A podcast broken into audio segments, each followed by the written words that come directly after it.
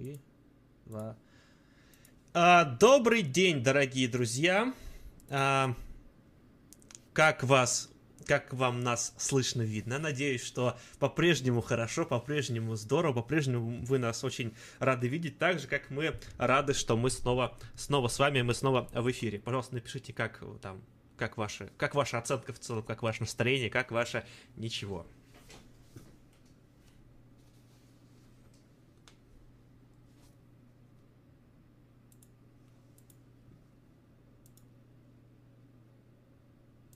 Так, пытаемся... Что-то Машу не слышно, говорит. Так, надо посмотреть. А так? Тоже нет. Сейчас мы... Вот нам... Так, так, так, так, так. А куда? Вот, возможно, здесь. Попробуй еще раз. Раз, два, три, четыре, пять. Э, ребятушки, скажите, что меня наконец слышно, надеюсь. Да, все, вроде должно быть сейчас слышно. Ура! Да. А, прошу прощения за технические неполадочки, переезды, переездики, ребята, это, это всегда а, такое сложное мероприятие. Вот напишите, пожалуйста, тоже в комментариях, кто переезжал, как, как, как, вы, как бы вы охарактеризовали переезд. Мне вот нравится крылатое такое да, выражение известное, что два переезда равносильно одному пожару. Вот. И в целом оно именно так и произошло. Ну, вообще, да, переезд это вещь такая, потому что э, у меня, в принципе, с техническими навыками не очень, а так как теперь я еще и э, сама настраиваю все, так что прошу понять, простить. Да. Так, ну все, вроде как все говорят, что слышат, все видят это. Это прекрасно, друзья мои. А, так, а, из а, хороших новостей, видите, мы, мы вернулись немножечко а, в таком теперь а, альтернативном, назовем это его, формате. А, надеюсь, что он вам будет нравиться ничуть не меньше. А, вот, надеюсь, что мы в нем в дальнейшем еще будем преуспевать, что у нас а, в таком формате выход роликов не прекратится, а наоборот возобновится, я бы так сказал. Вот, так что, да, собственно, у нас планы есть, далеко идущие, вышли, выходим, точнее, пока еще выходим, не буду слишком сильно э, громко говорить, выходим из летней спячки, возобновляем потихонечку регулярные эфиры. Надеюсь, что ролики возобновим. Будет вообще супер здорово. Напишите нам вообще, нужны ли вам ролики, потому что я вот на самом деле до сих пор не очень понимаю, вообще нужны они или нет, потому что на них уходит очень много сил, а мне кажется, что иногда стримы даже какой-то более такой формат удобный. Вот, так что, может быть, вообще скажут, больше не делайте ролики, ну, кроме из парты. Из парты это вот сердечко. Спарта это, это, это, где? Я не влезаю в кадр немножечко. Так, а, пишут, что даже в ГИБДД есть формулировка утеря ПТС в связи с переездом. Ну вот я очень хорошо понимаю, откуда она берется. Вот.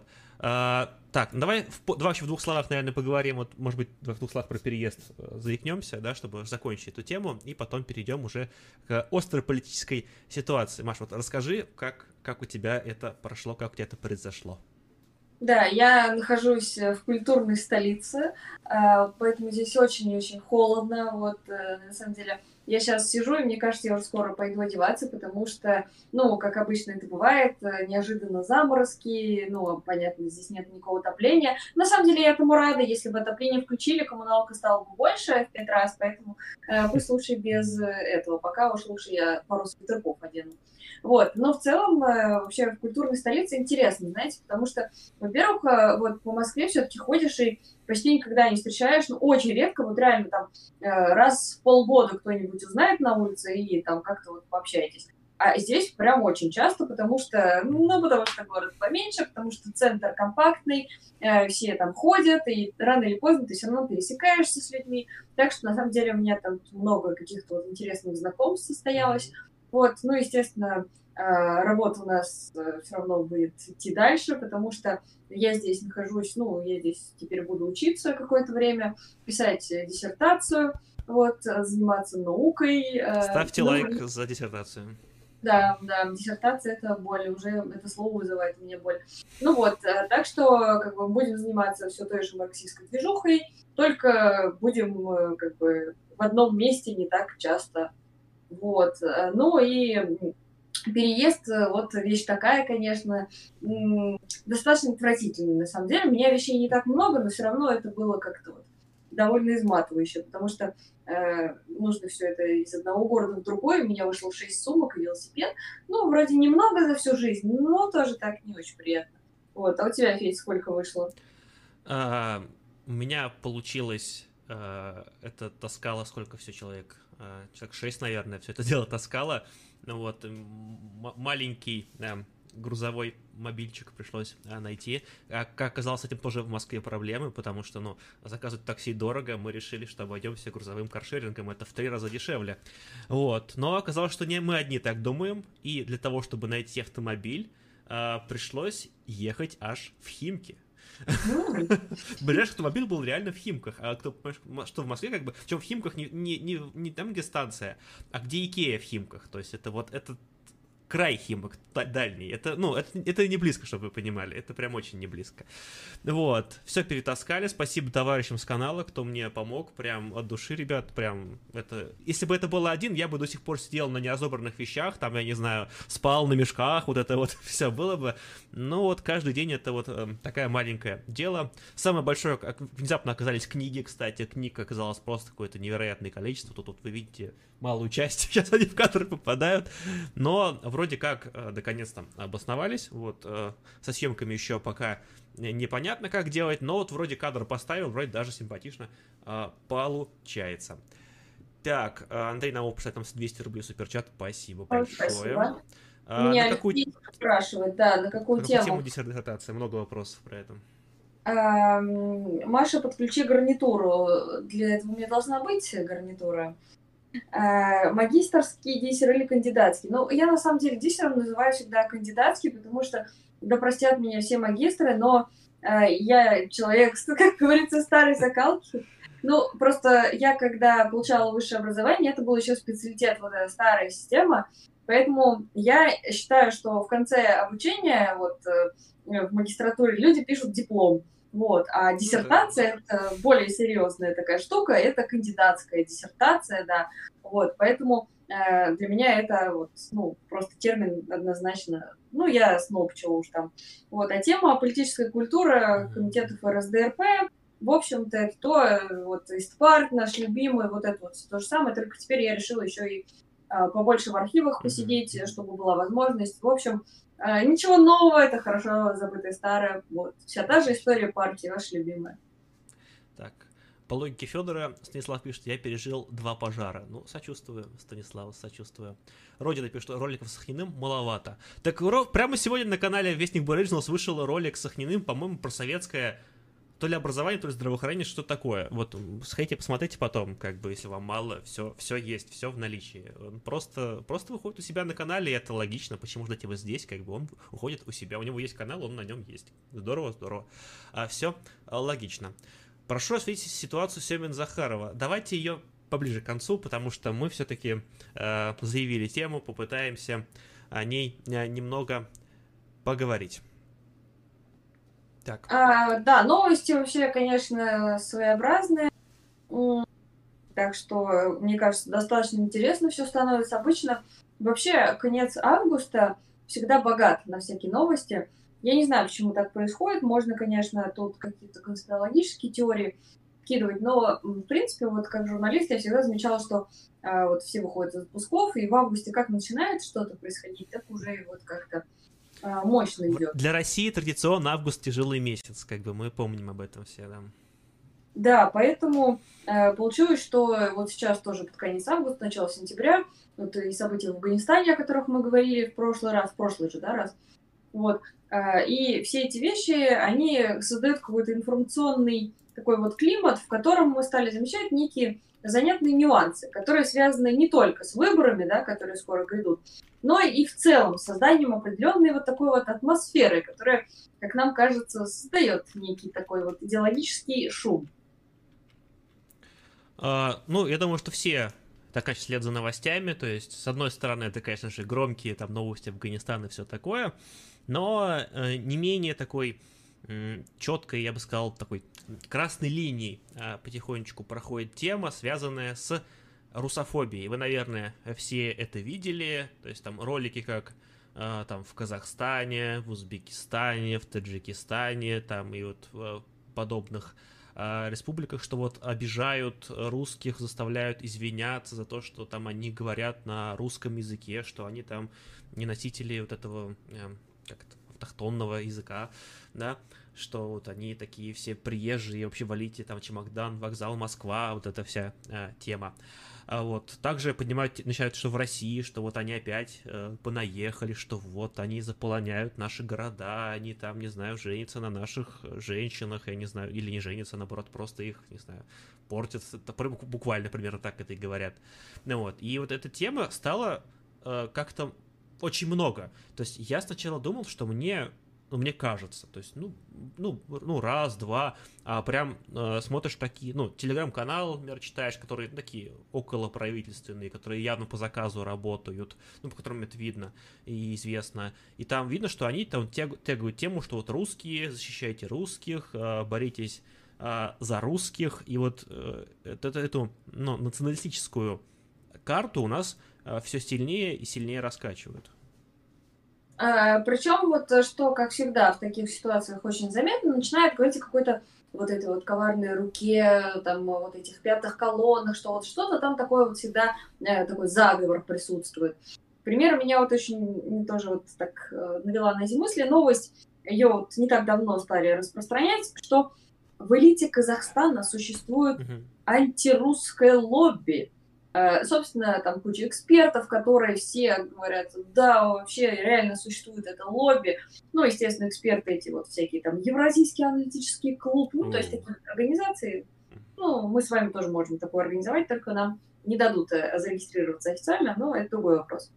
И, в общем, э, вот такие вот ребятушки, все они говорят, что э, попытки реабилитации предателей – это демарш против русского языка, мероприятие, спланированное единым центром. Вот обратите внимание, единый центр единый центр. В общем, кто виноват, кто виноват, кто же это может быть, правильно? США, как всегда. А, да, конечно, конечно, вот Госдеп лично э, все они вот финансируют эту организацию, но там шум пошел из-за видосиков на Ютубе, где местные такие националистические э, группы ходили и устраивали языковой патруль, они заходили в магазины, проверяли, чтобы там говорили на казахском и так далее, и так далее. Вот. И, кстати, организатору этой движухи потом запретили въезд еще в Россию, по-моему, 50 что ли лет. Но, в общем, э, такие видео, на самом деле, вот мне напомнили, вот тоже, как у нас было там всякие Лев против, вот был период, когда вот были популярные такие вот, что там еще были эти, Стоп-хам. Ну, я сейчас Окупай, не имею в виду... Да, да, да, вот не имею в виду, что это одно и то же, но э, в целом это тоже характерно для роста правых настроений, когда вот организуются какие-то группы молодых ребят, явно под, при, может быть, неофициальной поддержке государства, и ходят вот что-то такое вот, вот делают. А, сам факт вот такой вот организации, он достаточно, как мне кажется, говорящий. Хотя, ну, в принципе, посыл создания таких групп может быть вообще разный. Вот. Кстати, забавно то, что вот все, евро... то, что называется евразийский, там Евразийский университет, Евразийское общество и так далее, это на 100%, вот всегда просто, это знак равенства ставьте сюда, это всегда кремлевский проект. То есть э, э, это, скажем так, э, всегда центр влияния э, Москвы на республики бывшего СССР. То есть... Э, Россия же двигает тему там, с русоцентричным миром, с русским миром, что мы все там вот некое единое пространство, и это все продвигается через вот эти вот евразийские движухи, ну вот, в, через них идут там всякие гранты образовательные, то есть там это зачастую это просто возможности для людей куда-то там выбиться, продвинуться, но они это двигают посольство евразийства, то есть формируя некоторую ну, новую элиту, что ли, да, то есть для этих республик, для того, чтобы держать страны в некотором э, те протяжении. И когда такие вот официальные, по сути, рупоры э, пропаганды двигают эту тему, это становится э, ну, как бы очевидно, откуда ветер дует. И мне кажется, что вот э, в эту же тему попал абсолютно, как мне кажется, несчастный и безобидный э, Идрак Мерзализаде, э, я даже в первый раз выговорил, как его зовут, то есть человек, который, ну, абсолютно выдранная из контекста фраза про обосранный матрас, про несчастного человека, который не русский и не может снять квартиру, а это реально проблема, товарищи. Снять квартиру, если ты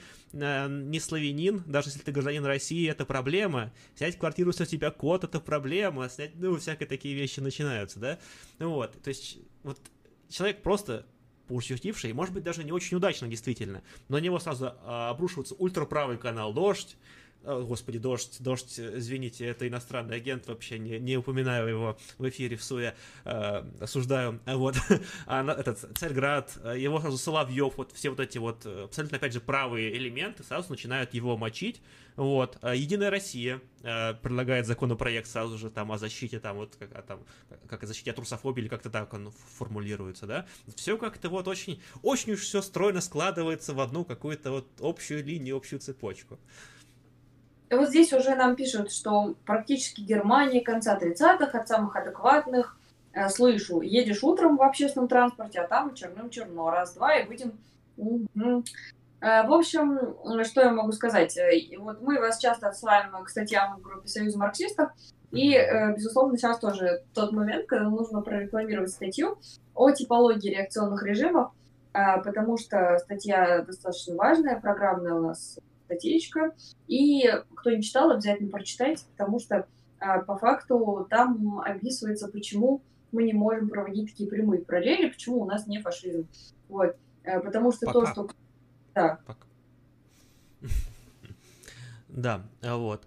А, и это как бы такой а, очень интересный звоночек, на самом деле, первый, но очень-очень неприятный. То есть мы можем вспомнить, что в истории России Э, это уже не в первый раз, да, то есть то, что э, власти уже э, делали ставку на э, правые организации, там их э, явно или неявно поддерживая, там выгораживая, там, ну, там, ну, самая известная, наверное, боевая организация русских националистов Борн, да, вот это, которая, ну, сейчас уже как бы давно известно, что это организация, курировавшаяся ментами, вот, вполне себе, как бы, была такой вот ударной силой, которая действительно там убивала, в том числе и левых активистов. Так, а, это, ну, скажем так, э, первый а, слой а, это всей истории, как мне кажется. Вторым слоем, как мне кажется, очень хорошо надо ложиться то, что Россия за последний год очень сильно изменилась, как мне кажется. Это то, что она очень сильно в плане политического климата напряглась. То есть события в Беларуси, которые происходили в том году, очень, как мне кажется, испугали российский э, правящий класс. И началось просто массовое закручивание гаек. И наиболее явно это стало видно после январских событий, после возвращения там, ну сначала там отравление Навального, потом возвращение Навального, вот эта вся как раз эта история, как раз таки, ну, отравление это было чуть больше года назад, как раз таки, в августе, вот, и вся эта вот движуха, она продолжалась, и мы видим сейчас, что а, депутатов независимых в России практически не допустили никого, то есть всех позапрещали, кого-то позакрывали, кучу уголовных дел на независимых политиков, ну, ну, либералов будем считать, ну, назовем их условно независимыми политиками, да, то есть те, кто не, не из системных партий, когда э, почти все крупные независимые СМИ закрываются, когда там сейчас там прижали там проект, прижали Медузу, прижали Дождь, то есть такие вот СМИ, которые, может быть, нам идеологически и не близкие, но это СМИ, которые давали иной взгляд, который был власти неприятен. И, по сути, таких сейчас практически не осталось. Э, более того, так поступают с людьми. Там, э, дело в том, что какой-то человек там является нежелательным, какая-то организация является нежелательным.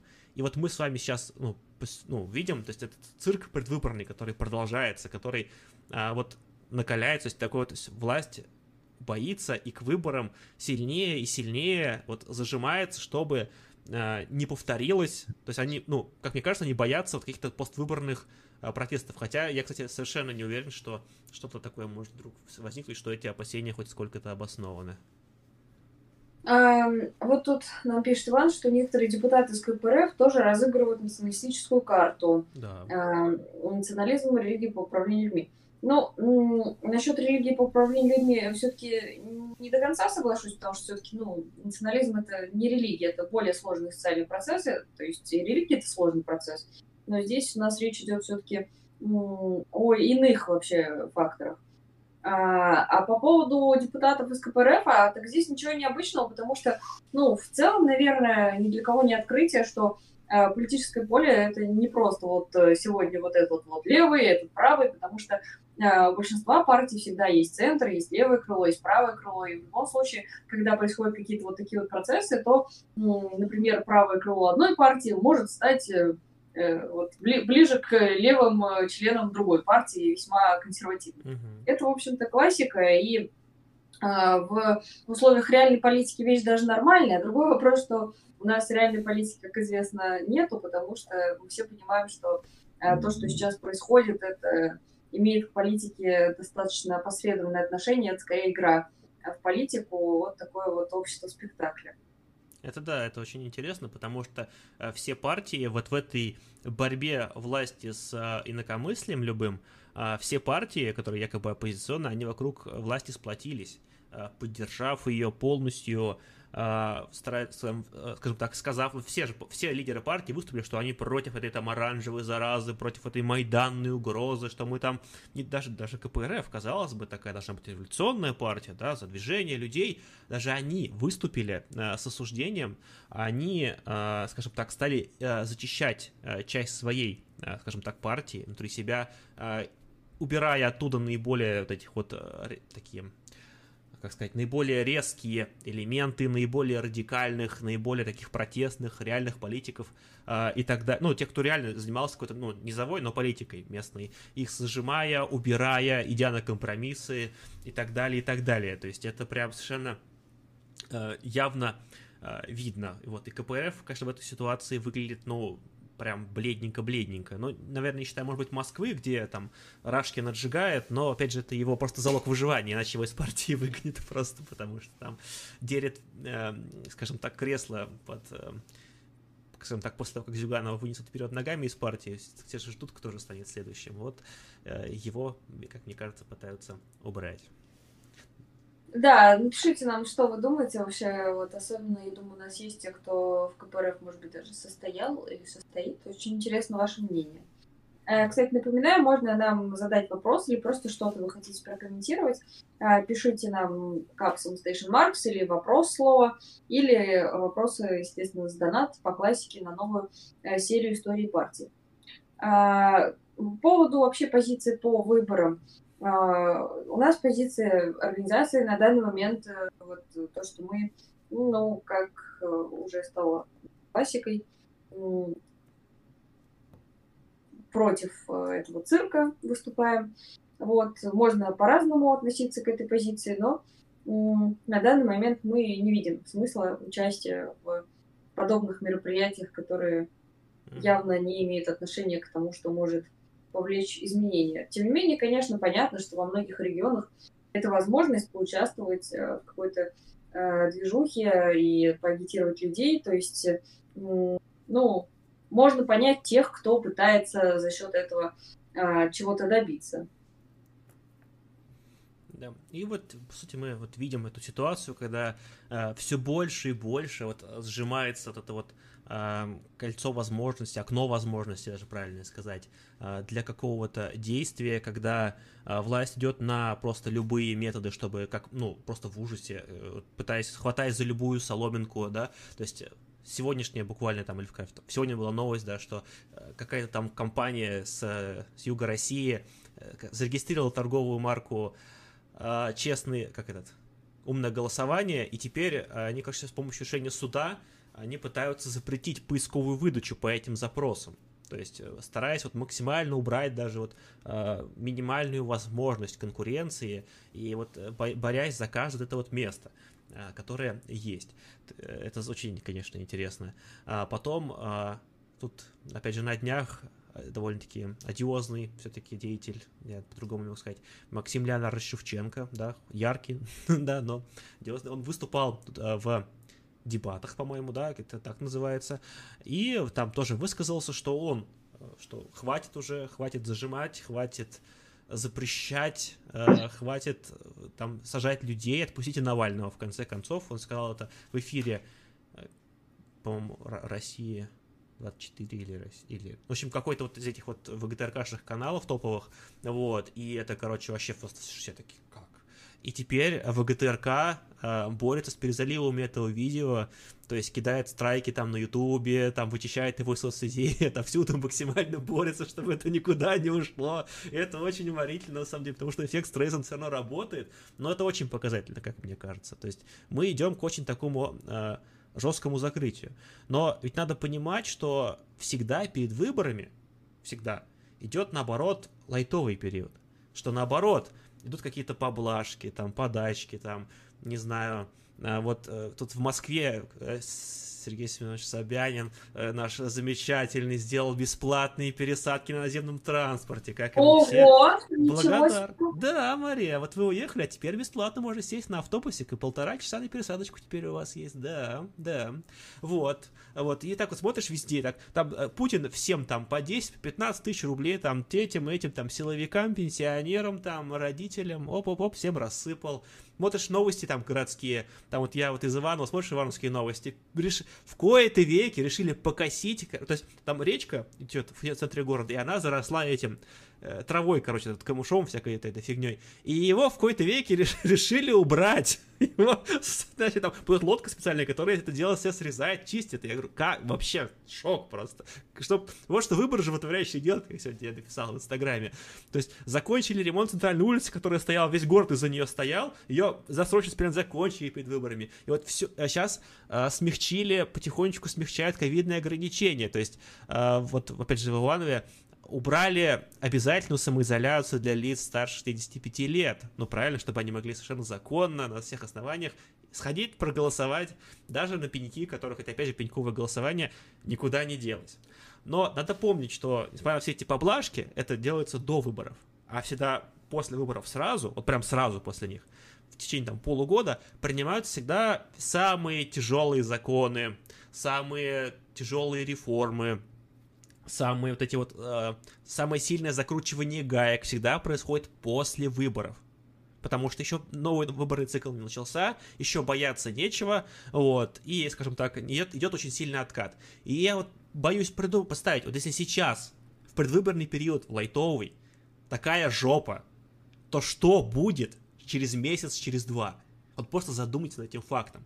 Вот мне становится буквально, вот действительно страшно всем этим заниматься, об этом всем говорить, потому что что будет через месяц, это я, ну, это не поддается вообще ну, ни в какие вас вороты, ну, это, ну, и как-то страшно жить в стране в такой становится, и вот эти вот все сравнения там с Украиной, они становятся все более и более смешными, потому что, если реально сравнивать, то э, я скажу, во многих, может быть, не совсем приятную вещь, во многих местах Украина оказывается вполне себе лучше, цивилизованнее и свободнее. И это правда.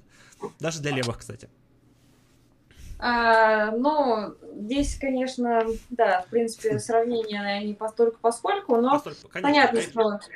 что жизнь не становится лучше и веселей, и здесь э, перед нами, как всегда, вот один путь хуже другого. То есть э, один путь это вот подстраиваться под все это и делать вид, что, например, mm-hmm. там мы выступаем в поддержку какого-то кандидата, потому что в этом есть какой-то смысл. Вот и играть во все эти игры.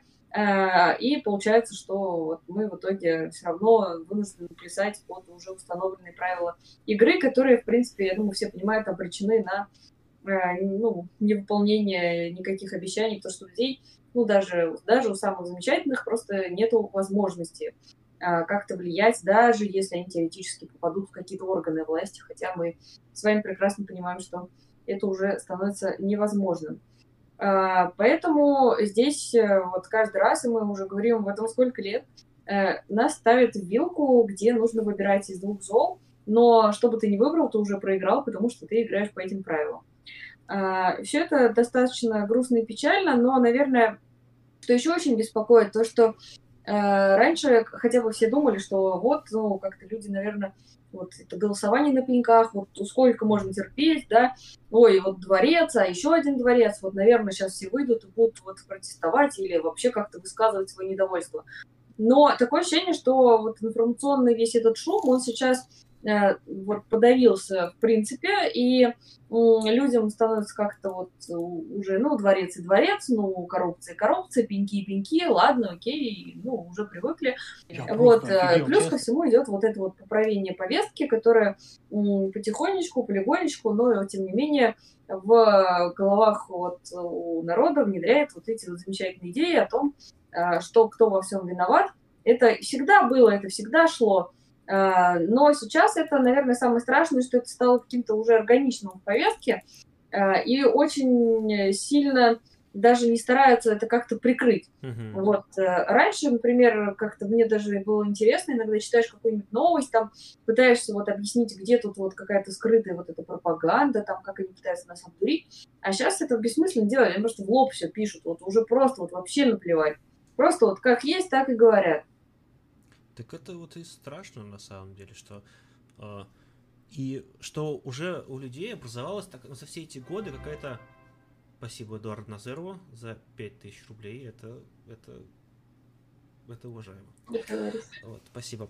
Вот, но смысл в чем, что э, меня вот удивляет то, что в такие, ну, не удивляет на самом деле, но, но я не могу с этим нормально смириться все равно, что вот люди все действительно уже видят и уже воспринимают как должное, типа, ну да, так, так живем, то есть, типа, ну, дворец и дворец, как бы, ну, ведь никого же не удивил дворец, ну, вот серьезно, ну, как бы, все таки ну, да, дворец, да, там дочка какая-то, там, Лиза, там, и как ее там, Луиза, как, не помню, ну, дочка, дочка, как бы, там, ну, там, жена еще одна, ну, жен, ну, как бы, ну, две жены человека. Ну, ладно, как бы, ну, человек богатый, может себе позволить такие, ну, да, как бы, и вот это вот какой-то полнейшее равнодушие, просто пугающее, честно скажу. То есть, ну, вы, выученные вот этими, не знаю, какими-то уже годами вот этой, ну, этого всего движения, я не знаю, это, это, это жуткая штука, и я вот даже местами смотришь и, и не совсем понимаю, в какой момент это стронется, то есть как, как это до конца, как это преодолеть, то есть это до какого момента это должно дойти, чтобы люди сказали, что все задолбало, казалось бы, да, но есть э, какие-то парадоксальные вещи, которые, на это, сработали.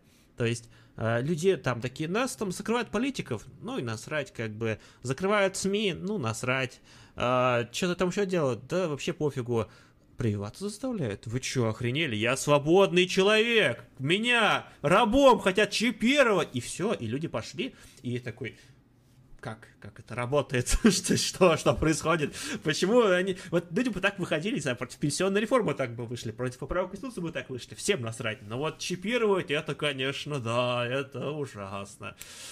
Ну, блин, я, я, вот, то есть, и поэтому вот по последним событиям нельзя сказать, что люди совсем, ну, типа, совсем ничего не могут сделать. Да могут, но почему делают, когда не... Я, не, я вот это не понимаю. Вот, может быть, вы в чате понимаете, подскажите, пожалуйста. Вот, может, у вас какие-то есть соображения на этот счет.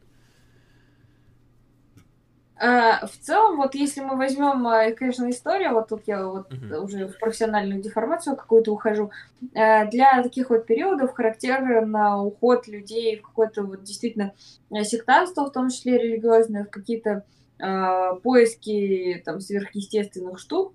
И мы вот потихонечку это наблюдаем, и ну, это становится все более очевидным. Другой вопрос, что, наверное, как мне кажется, идет еще и падение интереса к левым идеям, потому что у нас был некий взлет, вот 17-й, там, 18 год, а сейчас такое ощущение, что интерес падает, и на это есть объективная причина, потому что э, все были как бы вот недовольны-недовольны, о, вспомнили там про марксизм и так далее. А, выяснилось, что не все так просто, что э, как бы если ты стал марксистом, то завтра не победит социалистическая революция, а коммунизм не наступит послезавтра.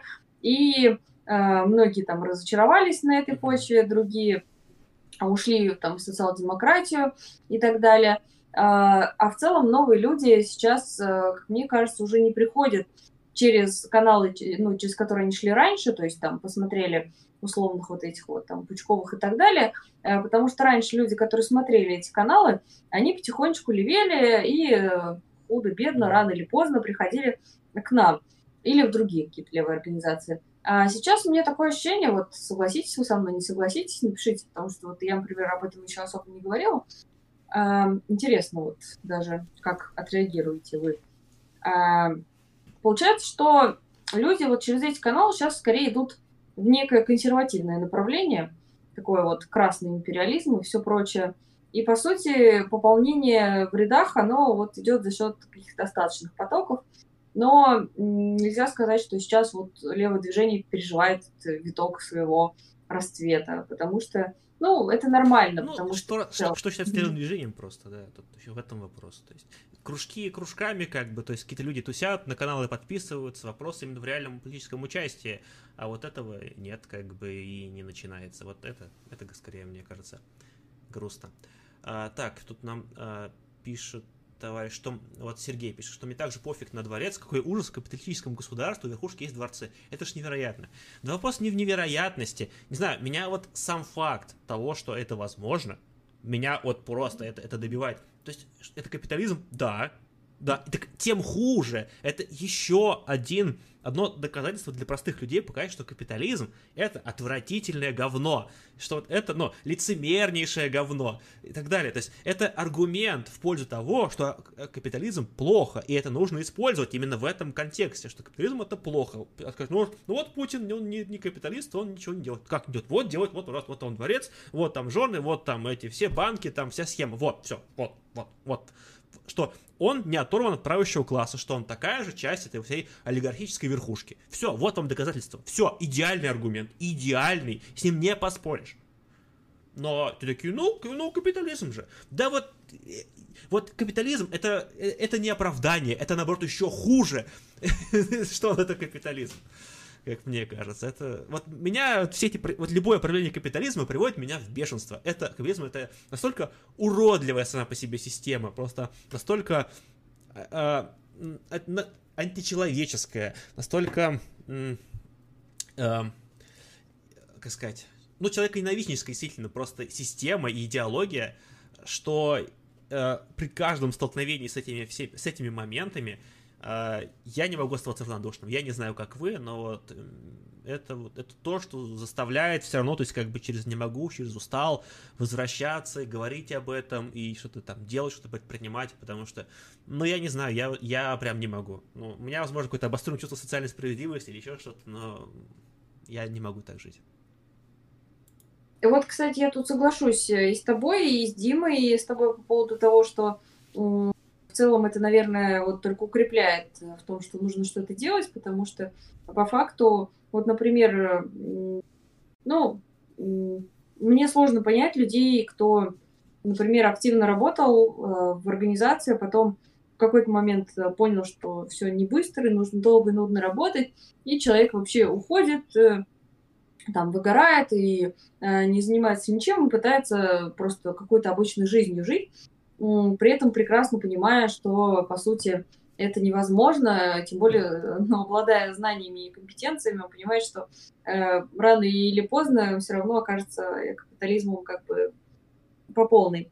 Э, тут вопрос еще в том, что действительно вот те, кто остается, они э, приобретают некие навыки и некие возможности, понимания того, что происходит mm-hmm. в мире, и, собственно, качественно растут.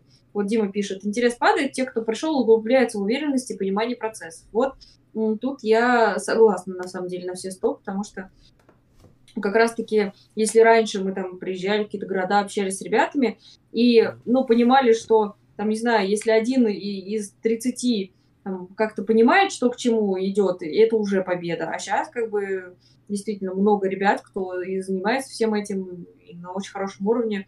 Ну вот, так что, ну, это, конечно, мини-реклама Союза марксистов, но, в общем, это, наверное, то, что не дает нам окончательно скатиться в пессимизм. Так, а, еще вот пишут, что ситуация с движением «Голос» вас не пугает. Без юридического адреса призваны иноагенты теперь вынуждены заводить юр-адрес и писать отчеты а, каждый месяц. А вообще, да, то есть «Голос» как бы сам по себе, это такая, ну, конечно, структура насквозь либеральная, да, но в целом как движение за, ну, за чистоту, за честность выборов, я считаю, что в целом в этом ничего плохого нет, то, что они там готовили наблюдателей, что они там разоблачали нарушения, писали там отчеты и так далее, организовывали это наблюдение. Я считаю, что в целом как бы э, движение положительное, и то, что на них ополчились, это вполне закономерно, потому что они как такая вот кость в горле у власти стояли. Да, это, это просто один, одно из закономерных таких вот звеньев этой всей цепи продолжающихся э, репрессий. И я так подозреваю, что в этом плане будет э, только хуже, что потихонечку организация, кто сейчас иноагент, это такое, ну, довольно лайтовое все-таки наказание, что постепенно, скажем так, э, их будет все, все больше, больше, сильнее и сильнее выдавливать из э, просто поля э, возможностей. Э, вот. И, скажем так, мы, скорее всего, даже не участвуя в этом, выдавимся вместе с ними. Потому что э, их-то с улиц выдавят, а мы на них даже не вышли, а возможности уже не будет. И вот это, конечно, становится совершенно страшной штукой, и вот тогда уже тактика, возможно, что Лям придется очень сильно задуматься над тем, э, как действовать дальше, и тут уже оценка ситуации, мне кажется, станет другой. Так. А, да, тут э, как раз проблема еще в том, что вот эта вот тема с иноагентами, э, с одной стороны, я соглашусь, что это, ну, такое вот еще все еще лайтовое, но меня в этом все смущает, что сам термин, да, он, вот его сейчас приклеивают, и вот люди, которые, например, вот там не мы с вами, не те, кто смотрит ютубчик, вот это вот все, вот не, не, не такие люди, они, для них это реально прям клеймо, и они к этому относятся достаточно серьезно. То есть э, для людей вот поколения старше, особенно тех, кто, наверное, сформировался в позднем Советском Союзе отчасти, для них это серьезное такое вот э, эм, дело, которое, по сути, как мне кажется, то есть сегодня это иноагент и иноагент, и, и ладно, там он свое поставил, вот стикерочек на лоб приклеил. А завтра это уже пятая колонна, которую можно достаточно жестко выдавить, а людям будет по большей части на это наплевать, потому что э, вот у них очень сильны будут все эти настроения, и вот сам факт этого названия достаточно говорящий, потому что э, оно достаточно непонятное вот простым людям, mm-hmm. и это какой-то вот э, вот иноагент, понимаете, это, это как шпион, по сути. Шпион, вот. шпион, да. Так и, так и есть, по сути, это такая вот охота на ведьм, э, начинающаяся, когда э, тут э, не допустили, как, господи, как этого мужика-то зовут, такой известный предприниматель, это все выступает, такой оппозиционный, как, господи, звать-то его на, на П, что ли, не забыл. Вот, его тут не допустили из-за того, что у него были активы, короче, у него были в обращ... у, него, у него в собственности были акции Сбербанка и Яндекса, и его на этом основании не допустили на выборы, что, короче, потому что, типа, это акции обращаются, наверное, на международные, короче, биржи, а значит, это, короче, иностранные компании, значит, акции иностранных компаний и так далее. Вот, это настолько вообще, ну, настолько дик, дикуха. Ребят, Сбербанк, Сбербанк, это компания, которая на 50% принадлежит Фонду национального благосостояния, ребят, это компания российская, это плоть от плоти государства просто, я не знаю, более, у нас не так много более государственных компаний, чем Сбербанк. Да, ну, тебе пишет Потапенко какой-то. Потапенко, да, да, Потапенко, значит, фамилия. Я просто меня заклинило на П, я, я хотел сказать Потанин, но понимаю, что это точно не Потанин. Точно не он, у него все э, хорошо. Грудинин, да, Грудинин тоже в этом плане жертва, на самом деле, абсолютно. То есть при всех том, что я не симпатизирую Грудинину абсолютно как политику, но человек реально, ну, просто, опять же, жертва этой самой системы, которого, ну, кинули, очень сильно, причем кинули вот, и продолжают все дальше и дальше, все сильнее и сильнее ломать. Э, ну, да, да. Я вообще, а... пишут нам, я вообще не понимаю эту фишку да. с иноагентами, которые, которые нефть на Запад гоняют иноагент, наш местный завод, который в Китай э, хроматографы отгружает, тоже иноагент. Ну, по идее, иноагент это вот, это общественные организации и СМИ обычно их, э, и физические лица, то есть их обычно их у нас а, назначают иноагентами. То есть это вот ну... такие, то есть для коммерческих компаний это вроде пока не работает. Да, по физлицам там тоже не так часто пока прецеденты, но это просто потому, что они не могут э, придумать, э, что им нужно будет делать, потому что остается только на лбу татуировку сделать. Вот. Э, и причем, а что здесь такое вот еще, наверное, циничное, я вот видела в аэропорту продаются футболки известного канала РТ с надписью «Я иноагент». То есть это... Вот, это вот, не знаю, это, это вот... Э, То есть, да, когда их обвиняют в иноагентстве э, в Великобритании, это плохо. А когда э, в России каналы и журналистику просто убивают, ну, то есть вот я сейчас даже, мы вот говорили на стриме с ребятами из молока э, по поводу журналистики, да, мне сложно вообще даже говорить там, что я журналистка, потому что ну, в России журналистика, она просто мертва, и вот недавно был мини-скандал, вот он, он такой вообще не касающийся даже политики, по сути, но очень показательный, из группы итальянской, я не знаю, как она читается, Манешкин, Манескин, в общем, да, я не да, очень да. такое слушаю, вот, но если вы знаете эту группу, может быть, ну, я так понимаю, что она достаточно популярная. Это которые вот. на Евровидении победили, да? Да, да, да, вот. Э, и так получилось, что они приехали в Россию, давали небольшой концерт, э, и скандал был в том, что они отказались э, в последний момент давать интервью там Собчак, нежному редактору, ну, в общем, блогерам, а дали только телевидению и радио. И их там спрашивали вопросы из серии, «А что вы любите в России больше, борщ или кашу, там, каким шампунем моете голову, как относитесь к песням Ольги Бузовой. Вот. А Собчак и нежный редактор, можно по-разному вообще к ним относиться, но они, тем не менее, э, в качестве ну, интервьюеров э, весьма неплохо э, представлены на Ютубе, и, и вопросы наверняка были бы куда более сложные, интересные, и в том числе и по политике. А группа, она, ну, типа, прогрессивная, там, про фем и все такое. Вот. Против гонений на ЛГБТ. Вот. И, в общем-то, претензия, она логичная, что вот эта группа, она вся вся такая крутая, приезжает в Россию и э, боится ответить на вопросы о политике, выступить там против э, репрессий в России и предпочитает просто тихо, мирно дегустировать борщ. Вот. Э, и э, вот это все, оно как раз и продемонстрировало, что в России журналистика настолько мертва, что даже какой-то группе из Италии нельзя допустить хоть кого-то похожего на журналистов, чтобы у них спросили хоть что-то похожее на журналистику. Вот, э, ну, достаточно показательно, на мой взгляд.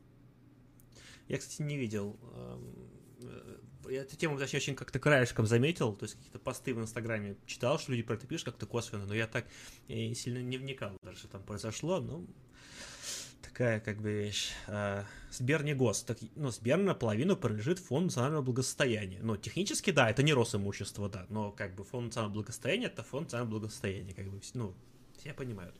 Как бы что. Ну да, Сбер такая компания, конечно, интересная, понятное дело, со своими нюансами, с, там, с своими обязательствами пытающийся да, именно в частно играть, но по факту это такой, ну, все равно около государственный элемент с такими, ну, в том числе с очень мощной социальной нагрузкой, социальными функциями и так далее. Там, ну, во многом монополист на российском рынке по ряду направлений.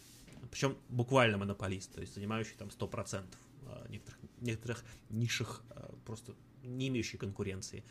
Вот. Так что да, это такая как бы компания. Тут э, товарищ спрашивает, что у него какие-то проблемы с зарплатой и расчетными листками. Трудовой конфликт, пишите в Союз марксистов, там ребята, кто по трудовому конфликту. солидарности. Да, проконсультируют. А, так. А, так, так, так, так, так, так, так. Какой-то был комментарий хороший. Я э, Вот меня заинтересовало, что там с Тилем Линдеманом, что он записался в русофилы. Я вот Э, не в курсе, если честно, ну, то есть, что он там вообще делает, но... Но он что-то в последнее время, он много прям в России, он что-то отдыхает в России постоянно, он несколько клипов записал в России, то есть у него это да, далекий край он записал, с пионерами эту песню он записал, еще что-то, то есть у него прям много. Слушай, а разве все не намного проще? Просто я, я не знаю, откуда у меня эти вот... Я не то чтобы специально слежу за такими вещами, а. но как бы у него же вроде там тут это вот какая-то певица Лобода, вот она Вот, я тоже, я тоже про это слышал, что тут у него это женщина просто, вот. Ну, в этом, да, как бы поэтому, поэтому и записал, что он тут тусит, видимо, я не знаю.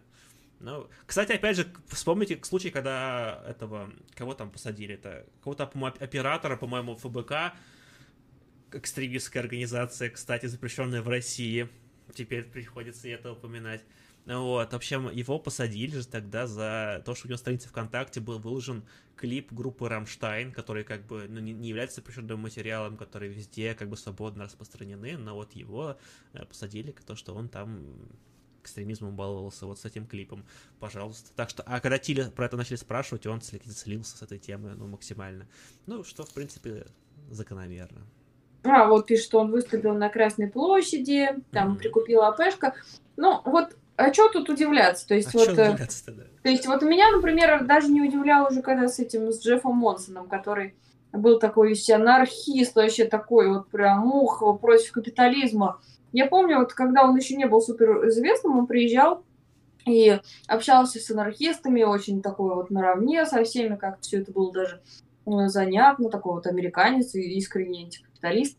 А потом он очень быстро скатился в то, что стал работать на Rush Today и э, как бы топить за провластные какие-то штуки. То есть, э, ну, я, в принципе, ну, вот к культуре, к массовой культуре и к тем, кто там на таком уровне выступает, ну и не только, и там и в спорте и так далее, отношусь скептически, потому что, мне кажется, там невозможно остаться. Так, и а куда твое видео пропало? А то теперь видите меня, два меня. Это забавно выглядело сейчас на стриме. Я появилась? Да, да, да, да, да. Ну, это про происки. Ну, в общем, да, то есть, ну, вот Монсон мне в какое-то время очень нравился, а потом прям уже стало противно. Монсон. Это показательно. Я вот реально не верю в то, что люди не из андеграунда могут по большей части сохранять свои взгляды, когда они на вершине капиталистической кормушки. Ну, я понимаю, что могут быть исключения, но они очень редкие. Тут как бы, да, тут начинается, что бабло побеждает все, вот это вот начинается тема, да, что день, деньги портят, это правда. Вот, и в случае с этими вот ребятушками всеми, это, к сожалению, ничем хорошим для них не кончается, и вот они все, э, как сказать, скуксились, назовем это так, ну, все по факту. Даже вот тот же самый Линдеман со всеми там своими там левыми убеждениями, там, всеми этими там и там разбором клипа Deutschland, который нам припоминают, ребят, видели мы этот разбор? Разбор хороший, разбор хороший, клип хороший, но вот э, сам, скажем так, назвать э, Тиля Линдемана последовательным э, даже леваком, наверное, сложно, а уж коммунистом я не рискну его назвать. Ну, если уж... Он вряд ли таким является.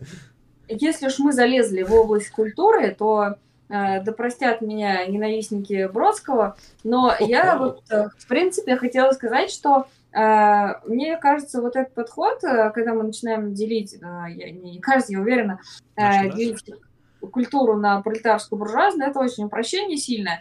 И вот, к примеру, я тут давеча... Так, все, нормально, меня видно, слышно? Да, видно, видно.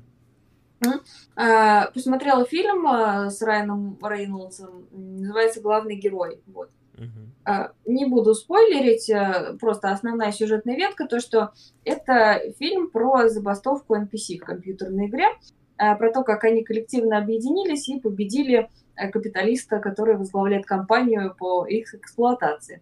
Вот. Собственно, сюжет замечательный. Привет, марксистская коробка, да? Э, но я вот так получилось, что, наверное, последний год немножко слежу так за новинками кино, и там реально вот стали популярны фильмы, где протесты, победа за счет коллективного объединения и так далее, и так далее.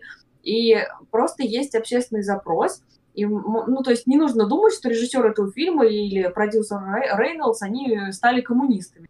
Нет, они скорее как люди талантливые в своей сфере, чувствуют запрос в обществе на такие штуки и предоставляют. Есть спрос, есть предложение.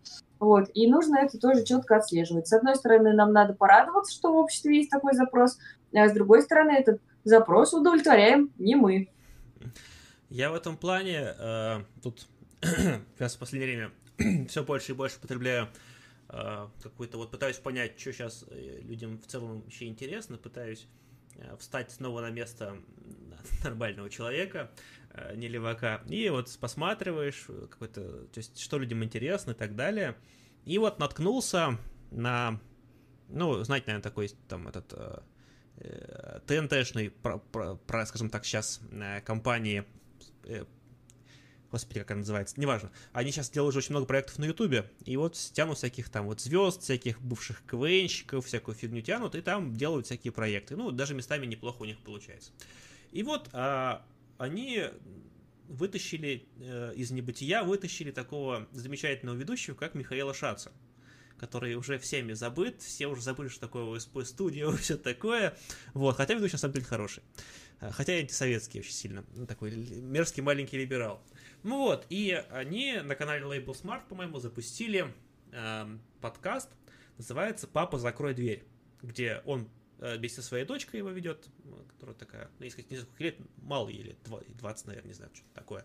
Вот, и они приглашают как бы гостей, и они вот разговаривают вот про разницу поколений, вот что интересно вот молодежи, как найти общий язык, вот про всякое такое, ну, довольно забавно в целом.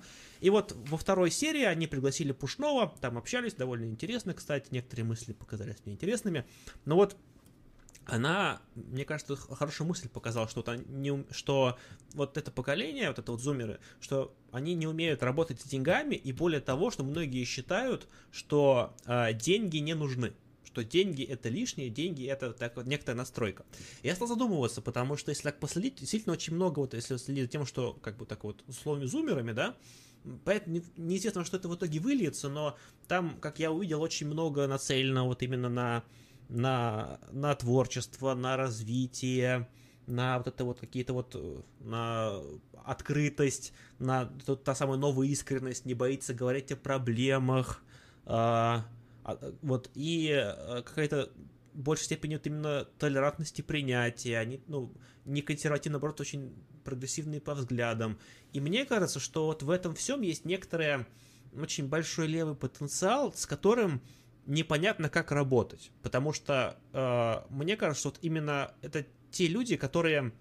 Вот они, вот, собственно, сейчас с этим самым, э, с Пушным, они вот, что, типа, вот раньше люди были люди, а эти все, этот, но, это, типа, что там, что сложные времена рождают сильных людей, э, типа там сильные люди рождают слабых людей, а, а слабые люди рождают типа там э, сложные времена. Вот в таком, примерно, там духе он построил, что типа вот они-то сильные люди, сейчас вот типа вот растет этот молодняк, это слабые люди.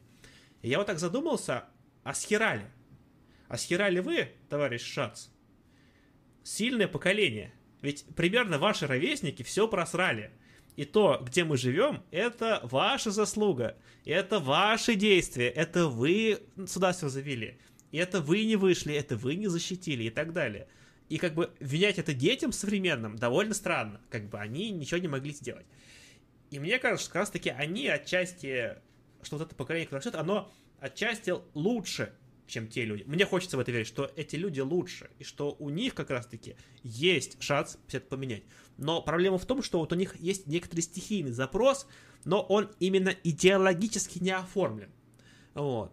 И леваки к ним не могут найти подход, потому что леваки э, говорят о своих проблемах на своем языке и на каналах, по большей части, двигая идеологию. Не говоря там, не агитируя, пропагандируя, а именно занимаясь идеологией и продвигая вот некоторые свои мысли для своих. И вот как эту пропасть преодолеть, потому что есть запрос, есть идеология политическая сила. Вот как их встретить? Вот как, э, чтобы началась та самая синергия, началось то самое движение, и тот стихийный запрос, он стал осмысленным. И это действие, оно пошло действительно куда-то в, э, в позитивные изменения, в то самое изменение мира, о котором мы столько говорим. Но нас нужно заменить на людей как на 10 лет моложе, точно. Надо стримить в ТикТок просто, а не сюда. Вот. Нет, вообще это мысли действительно такие наболевшие, потому что это как раз относится и к тому, что вот э, к левому движению падает интерес, потому что, да, опять да. же, вот люди, которые во многом считают себя левыми, они левыми не являются даже в плане традиционной идеологии, потому что э, вот э, банальные вопросы, которые, казалось бы, уж куда левее повестка, там, э, про права женщин и так далее. А когда люди, например, ну, стоят на жестко правых позициях в этом вопросе, трудно их отнести достаточно какому-то левому направлению. А таких людей становится, к сожалению, все больше. И на примере вот даже такого факта в идеологической повестке можно вот понять, что действительно люди вот из поколения постарше, они либо уже пришли либо они вяло бредут к красным консерваторам а, в их объятия а, вот, э, и так далее.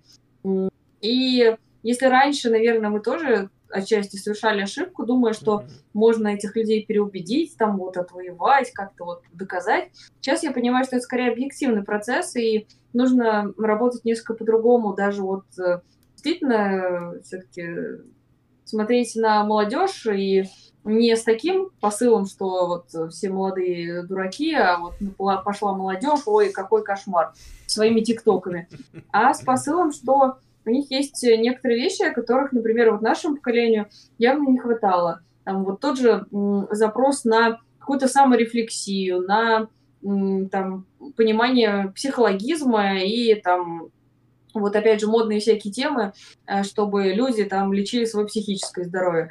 А, например, вот нашему поколению, опять же, тоже всегда приходилось преодолевать эту стигму, что если у человека э, вот что-то не то с психикой, то это не следствие того, что он тяжело работал, и его действительно вот триггернуло в какое-то болезненное состояние, а то, что с ним что-то не так, и вообще его можно за это загнобить, опустить и, э, в принципе, вот на всю жизнь заклеймить каким-то не таким. Вот. Сейчас, например, даже в этом мы видим некий прогресс, как, может быть, нам хочется, конечно, увидеть, но все-таки, вот мне кажется, что-то такое есть. А, так что ругать поколение точно не стоит. Вот это, это забавно, что это, это есть такая тема, да, что э, все гнобят миллениалов в этом плане, что типа самое несчастное поколение. И отчасти это правда, потому что поколение их родителей э, это люди, которые все-таки э, успели пожить в какой-то в советский период, какие-то блага в тот период получить, плюс как-то еще в 90-е некоторые из них смогли там или по инерции существовать, или как-то устроиться, вот, а миллениалы, люди оказались, то есть э, те, кто выросли уже в нулевые, то есть они уже пользовались каким-то новым обществом, на, по новым законам, а, уже могли нормально жить, уже в каком-то выстроенном, да, может быть, неправильном, но понятном обществе, да, а, и уже, ну, такие уже, они более там открытые, искренние, там, ну, с какими-то своими приколами. А вот Миллиан, оказывается, где-то, где-то посередине между этим и такие несчастные ребята с кучей комплексов, с кучей проблем, которым не досталось при переделе СССР, которым не досталось квартиры, которым не досталось ничего, и они такие, «Э, Че мы тут вообще, что происходит? Вот, это такие самые в этом плане эм, самые потерянные люди, и об этом, кстати, говорят очень многие социологи, на самом деле. Кстати, и забавно, что это не только в России, это и на Западе также работает, но там немножко просто по другим причинам. Раз мы пошли тут вот немножко в тему культуры, я просто, у меня взгляд упал, у меня тут лежит листочек. Недавно ходила на спектакль в театре, ну, культурная столица, что еще делать? Вот. Mm-hmm. Спектакль называется «Слава». Это по в общем, произведению э, сталинского периода, а режиссер э, Константин Богомолов. Вот. Может, кто-то слышал о таком. Вот. Мне очень не хочется говорить, типа, муж Ксении Собчак, потому что я не люблю, когда люди говорят, чей это муж, чья это жена, потому что, ну, все-таки самостоятельный субъект. Вот. Но я как бы ожидала какого-то подвоха, да, а, что этот фильм, ой, какой фильм, а, спектакль про такой вот чисто, э, ну, такой вот, знаете, ну, не, немного даже сталинская апологетика, потому что там э, ну, такая фигура Сталина, вот, которые э, в финале там герои, которые прошли через все, вот, и говорят, э, перипетии, например, попадают на прием к Сталину. И э, это для них э, очень серьезное такое, конечно, мероприятие. Но в целом там показано вот перелом от перехода человека такого революционной эстетики, революционной жертвенности времен гражданской войны э, к советскому человеку, потому что там четко показывается, что те, кто хочет э, совершать жертвы, идти на какие-то вот подвиги, они уже не нужны стране, а стране нужны советские люди, которые э, могут пожертвовать жизнью, они готовы это сделать, но не ради какой-то революционной революции, а потому что вот это вот такая вот каждодневная работа, и, ну, собственно, именно это начинает цениться. И что меня удивило, полный зал, Спектакль практически слово в слово, как в пьесе, то есть там uh-huh. не было никаких подвохов, это реально просто, ну, перепостановка э, старой пьесы. Uh, ну, там музыкальное сопровождение немножко поменяли, но я не могу сказать, что там что-то было прям такое критичное. И было интересно смотреть на реакции зала, uh, потому что все-таки, когда вот показывают такого рода вещи, тема болезненная, и было интересно смотреть. Эм, что, в принципе, большинству людей спектакль понравился. И даже вот в момент э, какого-то там провозглашения Сталина они не испытывали особый диссонанс, а режиссер спектакля вообще заявлял, что вот его задача, на самом деле, когда он ставит эту пьесу, посмотреть на реакцию людей, и вот сам процесс реакции людей есть то, чего он хотел вообще добиться, посмотреть.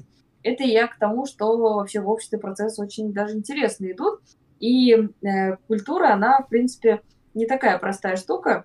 И на ее примере можно посмотреть, что даже вот какой-то буржуазный режиссерочка может поставить что-то, что может оказаться даже интересным для нашей повестки. Так, а, давай, у нас тут просто несколько донатов пришло, давай, наверное, к ним все-таки дойдем, а то как-то мы говорим, как-то очень хорошо к этим идем, но я думаю, что стоит все-таки зачитать, чтобы не было товарищам все-таки обидно. Да? А у нас Иван Рыбаков на нам 142 рубля. Привет, Вань, спасибо тебе. На продолжение деятельности канала уже на федеральном уровне. Ну, да, наши налаживаем связь между городами. А, Константин пишет нам, ребята, мне 50, но от красконов меня также тошнит, не обобщайте. А, ну, поддерживаю в данном случае. И надо говорить, что, типа, ну, разумеется, поколение — это вещь очень примерная, и тут нельзя все мазать одним цветом, бывает, что люди индивидуальные и разные, но это некоторые просто общие тенденции, не более того. Вот. Так, э, Максим на этом 80 рублей. Здравствуйте. Как прокомментируете последнюю новость, связанную с Костей Семиным и Машей Захаровой? Так и мы вернулись к этой теме. Тема связана с госфлагом и домом Романовых, в результате которого Маша оскорбилась, точнее обиделась. Но Маша имеется в виду Захарова. Вот. А, давайте это я начну, потому что я к своему стыду за этим следил. Я это все посмотрел. А, ну, что я могу сказать? А, Захару, когда говорит, что типа она там кого-то размазала, она выглядела крайне жалко, потому что она такая, ну вот, это же флаг, под этим же флагом наша страна, но ну, вообще это сложно объяснять, это не нужно. То есть она э, пыталась, ну, видно, что импровизировала, пыталась подобрать в голове пример, что же делали под трехцветным флагом, и очень правильный вопрос задали и в комментариях, и вот у меня тоже в голове появился вопрос, а что же сделали вот под этим бело-сине-красным флагом? Вот э, что наша страна под ним совершила, чем стоило бы действительно гордиться? И вопросики возникли, потому что до революции это не было флагом, это был, ну, это не был государственный флаг. Это флаг, который, э, по сути, был в семнадцатом году э, у Временного правительства, как бы, довольно-таки такое время спорное, чтобы им сильно прям гордиться. И, как бы, вот был, да, у разных вот белых движений он участвовал, он был у коллаборационистов, а потом, ну, в 90 80-е годы он был, ну, в перестройку он был у оппозиции, а, и потом стал таким вот государственным флагом уже современной России, который на самом деле тоже не супер есть чем гордиться на самом деле. Ну, вот, к сожалению, как бы нам не хотелось, именно достижений самой России современной не так много. То есть, э, есть наследие сильное, или иногда тяжелое, оно да, но своих достижений немного. И поэтому вот ее этот выпад, он крайне слабый. А, ну, посмотрим, во что это выльется, потому что в прошлый раз, когда это рыпнули тяхные драками Мерзалидзаде, как бы его потом нежелательным человеком, надеюсь, что Константином такого не случится. Вот. Сразу видно, что Константин от этой темы э, вдохновился, потому что он, у него прям огонь в глазах появился, он прям убедительно так вещал, приводил прям аргумент, и прям, на мой взгляд, довольно-таки справедливо и хорошо сильно разобрал Марию Захарову. Ну, собственно, грех этого не сделать. Вот. Самая ли это важная тема для повестки, где, чтобы делать прям ярко, с огоньком, разрушительно, наверное, наверное, не самое. Но если, ну, как бы, но, опять же, в эти моменты остается явно видно, что Константин Семин, при всем там, может быть, вопросах и сложностях, это э, очень крутой профессионал своего дела, который, э, когда ему нужно, умеет подавать информацию и расставлять акценты. Вот. Это как бы у него не отнять.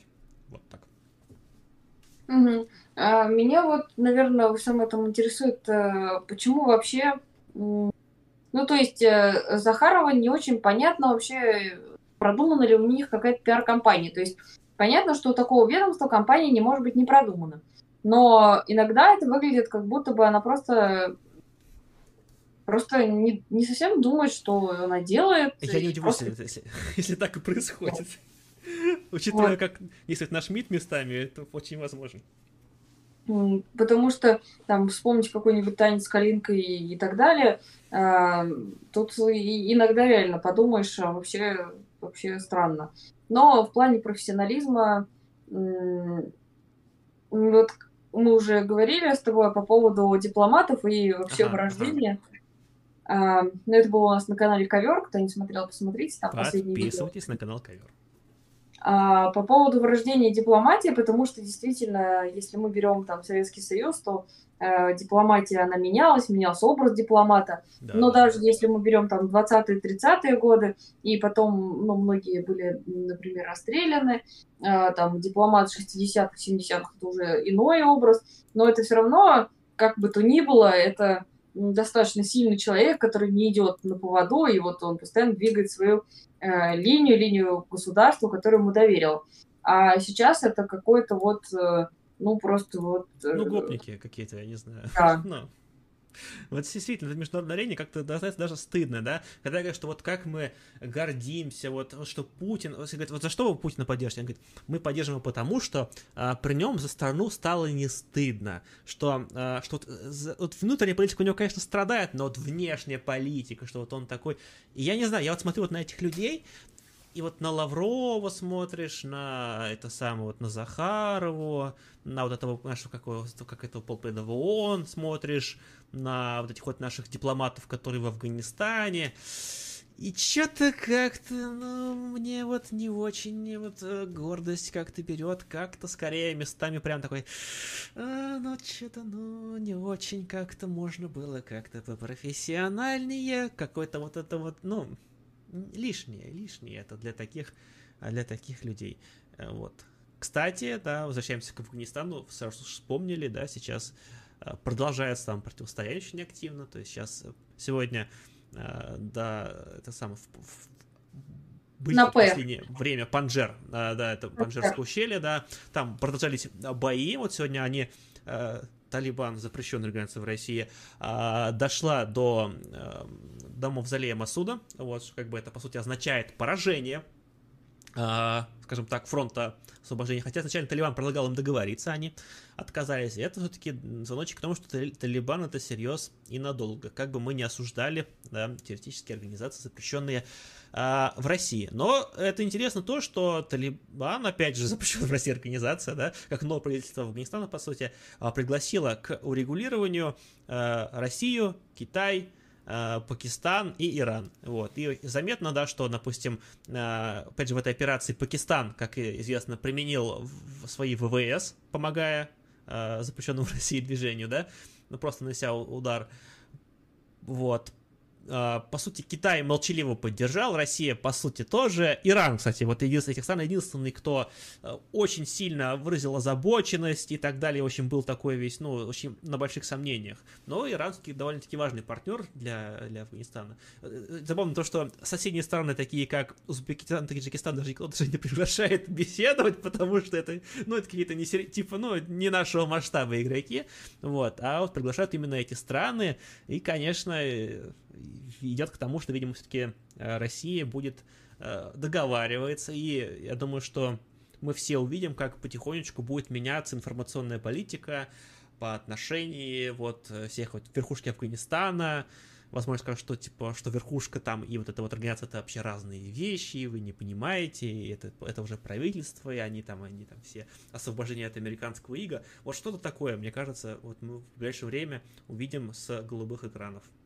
Э, кстати, вот эм, у меня проблема все-таки на имена, фамилия, иногда и название. Еще раз, на П как? Панджера. Панжера.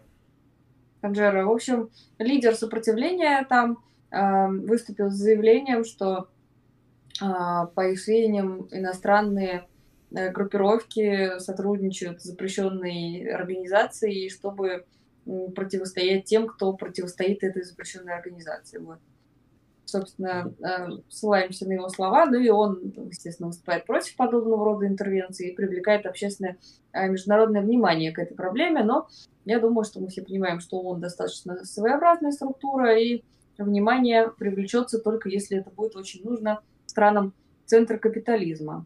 Mm-hmm. Вот, кстати, по поводу пятой колонны, вот меня вот тоже вот возмутил, как всегда, ну, просто понятно, что это все настолько вот гадкое, но Захарова постфактум тоже уже вот э, сказала, что Константин... Надеюсь, что, что, что сейчас она икает прям сильно, я очень надеюсь. Э, что Константина слушать не нужно, потому что э, у него вот, значит, дети, за границей, вот, что вот она апеллировала, потому что она его знала раньше, и вот он весь себя такой вот и в Штатах жил и так далее. Ну, то есть, когда аргументы заканчиваются, скатываются к тому, что а, пытаются да, м- апеллировать вот к пятой колонии и так далее. То есть, когда личностью, у Пескова точка, это нормально. Ну, классика. Да, да, к сожалению, это так. Вот.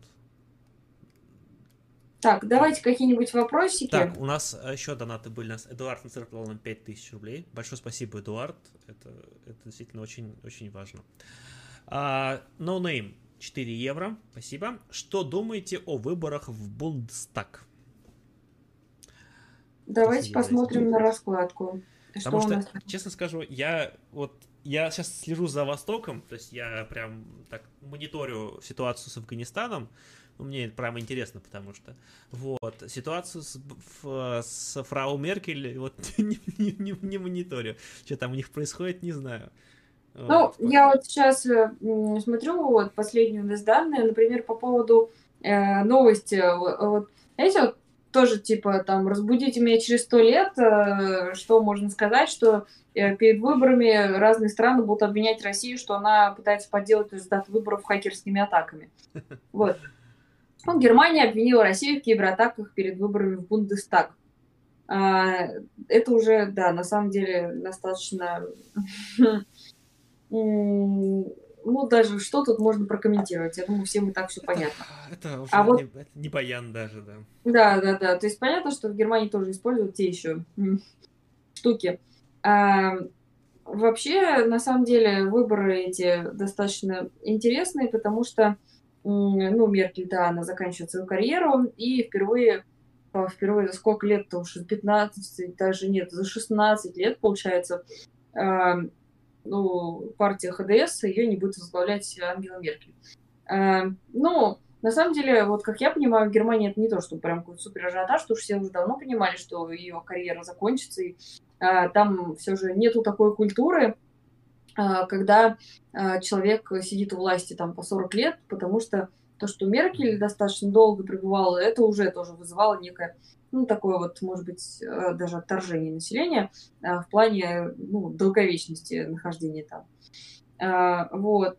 Ну, а что касается, в принципе, раскладки по Бундестагу, то, с одной стороны, ну, тоже не нужно там питать иллюзии, что Германии все как-то замечательно, и там любой может попасть.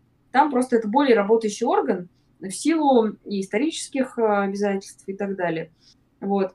Ну, партии, которые там есть, они, то есть вот, например, СДПГ, про которую мы, э, у нас есть серия стримов про историю этой партии. Почему она интересна? Потому что это как бы партия, ну, прямая наследница партии Маркса, Энгельса, но как бы сейчас она вообще не в левом крыле, потому что ну, очень-очень сильной натяжкой. Вообще можно их как-то к левым причислить. Ну, никак, на самом деле, никак. Вот, э, то есть э, партия очень сильно дрейфовала. Потом появились э, там, зеленые, левые делинки, которые пытались тоже занять этот левый фланг. Вот, э, сейчас там все как-то более-менее сбалансировано с точки зрения традиционной вот этой вот нашей компаса. Но сказать, что там вот к власти, например, придут левые, это тоже это будет, ну, прям вообще как-то совсем а, далеко. Натяж, натяжка это называется. Да, да. Ну и плюс там надо тоже всегда понимать, что там ХДС, ХСС и СДПГ, если им надо, всегда заключают коалицию и а, большинством все продавливают. То есть, э, то есть немецкая система, она, наверное, интересна тем, что она более-менее рабочая э, в плане каких-то вот э, ну, в плане дебатов и того, что это там орган власти и так далее, а, того, что там появляются новые партии, там типа альтернатива для Германии несколько лет назад, правая, кстати. Правая. Вот. Ультраправая, причем даже сказал. Да, то есть э, мне было, было очень интересно следить, потому что это как раз-таки, ну, некая реальная политика, в отличие от того, что у нас, ну, все просто совсем, да, там сидят вот эти вот не хочу никакого спесишизма, не буду называть животными, потому что животные гораздо более могут быть э, развиты. А, ну, вот и нажимают на кнопочки, да, нет, голосуют, а если они даже не могут нажать на кнопочку, тогда они во время голосования, важно, выходят в туалет. Ну, вот. А, в этом плане оно, конечно, интересно. С другой стороны, все-таки, ну, я думаю, понятно, что с нашими взглядами мы не считаем, что за такого рода там политикой будущее, потому что, ну, это все же достаточно очень устарелая структура, когда на самом деле, ну, чтобы попасть во власть, люди должны иметь достаточно сильные финансовые э, обеспечения. Так, э, гражданство неусеменного ребенка. Ну да, как бы, да, по поводу двойного да. гражданства. Кстати, да, это интересная история, да, вот тоже в последнее время, что э, в том году принимались поправки в Конституцию, чтобы запретить двойное гражданство чиновникам, и тут перед выборами ну, и так это Путин такой, ну, если очень хочется, то можно, как бы, то есть, э, такую поправочку сделать, что, как бы, ну, вроде как и можно гражданство снова, и снова все по-старому. И того мы все те плюсы, которые были в поправках, не получим, а вот минусы еще как хапнем. Бем. Так и живем. Так, э, так, так, так, так, так. Что вообще имеет к вопросу? Никакого. А, что думаете по поводу высказывания Дмитрия Пучкова на тему Афганистана? Я вообще не, не знаю, что там Пучков сказал на тему Афганистана. Вот я не знаю, вот, вот может быть, печать перескажет хотя бы, потому что я за Пучковым не слежу уже довольно-таки давно, и я без понятия совершенно, что он там про Афганистан рассказал. Что он кого-то поддержал или наоборот, или сказал, что там малолетние дебилы, что там, что там было, расскажите, пожалуйста. А что он сделал, потому что я тоже не слежу, но... Потому что я без понятия, yeah. Так, а, так, так, так, так, так, так, так.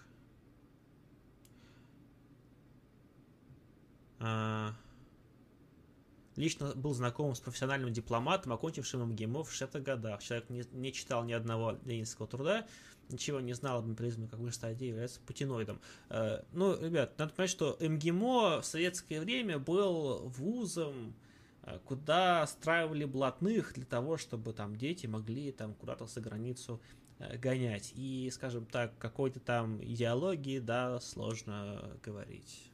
Скорее даже странно к сожалению. Поэтому у МГИМО вот это вот все-таки шлейф, он так и держит, к сожалению, этот плотной, и это не очень хорошо. Господи, я загуглила, что сказал э, Дмитрий Гоблин-Пучков. Э, лучше бы я это не читала. Что там? Да тут просто э, вот расшифровка угу. стрима, и это просто какой-то кошмар. Ну, то есть э, здесь вот э, ну, сам текст, то есть э, достаточно сложно его понять, потому что, вот, знаете, ну, когда стрим просто вот публикуют, да, это разговорная речь, типа вот тут цитата. Mm-hmm. Им не нравится, что мигранты бегут, так не надо войны нигде устраивать в Африке, Афганистане, чтобы они не бежали оттуда. Ну, то есть сложно вообще вычленить какую-то суть. Ну, поэтому, да, то есть не, непонятно, что, о чем тут говорить просто в таком случае. Родина пишет нам, прокомментируйте заявление Лаврова о Сталине. Вдруг он стал сталинистом.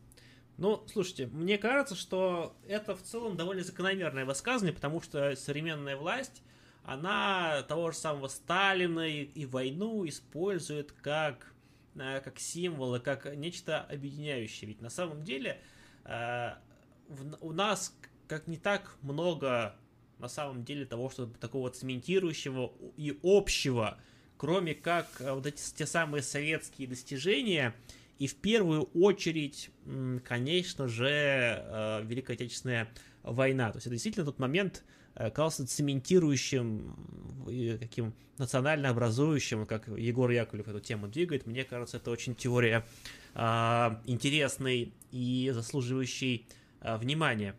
И что действительно, э, скажем так, этот национально образующий момент его эксплуатируют. И в данном случае Сталин у них выступает не как э, символ протеста, не как, как был мир советских дальнобойщиков, не как, э, например, революционер, не как э, там идеолог, а как сильный государственник, да, как вот это вот сильная эта самая рука, они пытаются Путину во многом прививать, ну, какой-то подобный образ, что ну, там настоящий там мужик, что он бессеребренник такой вот, ну, некого такого идеального служителя государства, поэтому жесткого, но справедливого. Вот они такой вот образ строят, и от него играют, ну, потому что им больше играть особо-то и нечего. Играть там от какого-нибудь Николая II, но это довольно смешно и как бы те, кто этим занимается, ну, ничего кроме смеха это вызвать, ну, серьезных людей, разумеется, не может. Даже э,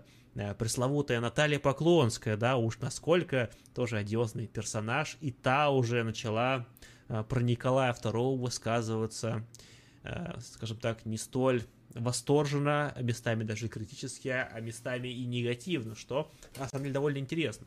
Как, как э, тоже госпожа Поклонская, как она выпала из политики, тоже всей потихонечку. То есть это интересное э, в том плане, как э, э, был два символа таких, да, вот этого 14 года, две таких женщины ярких. Одна это Поклонская, как прокурор крымский, да, и вторая это бывшая на Украине, как ее, как эту наводчицу, это как ее звали-то? А, Савченко. Савченко, Надежда, Надежда Савченко, да. И вот это такие два символа двух стран были, да. Э, ярких, и потом, как оба из них жалко слились в итоге, что Савченко, она, пока она была в России, она такая была герой, все ее, как только она вернулась, она стала, она, ну, никому нахрен не нужна, потому что она довольно такой фриковатый персонаж.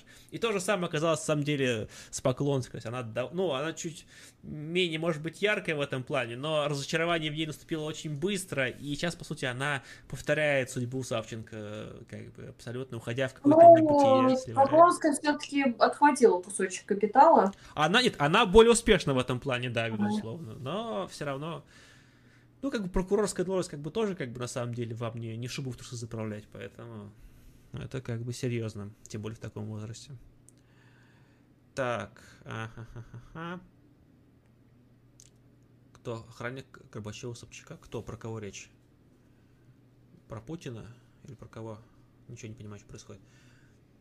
Путин новый Николай Третий. Ну, э, понимаете, в чем дело? Путин все-таки более такая харизматичная фигура все-таки. То есть, и сравнивать с Николаем я бы его э, не стал. Он все-таки в этом плане по поярче будет, как мне кажется. Вот.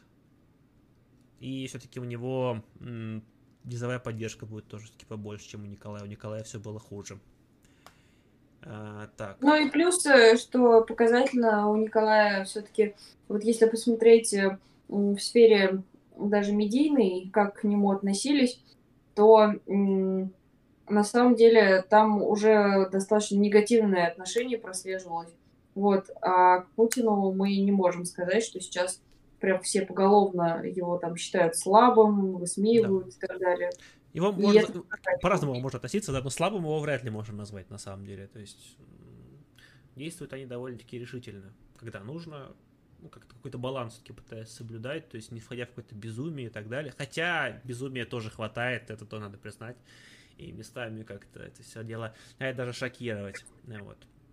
А тут так. говорят, что за голосование по пенсионной Поклонской надо отдать должное, воздержалась хотя бы, зато потом наморосила. Ну, слушайте, это, ну, вообще, то есть э, я не, не могу сказать, что нужно вообще быть благодарной или там как-то вот вообще что-то вот с ней хорошее сказать из-за того, что она воздержалась. Опять же, как я уже сказала ранее, э, многие выходят в туалет вовремя тоже, чтобы потом ну, да, не быть да. причастными. Так, а, так, так, так, так, так, охранник Горбачева.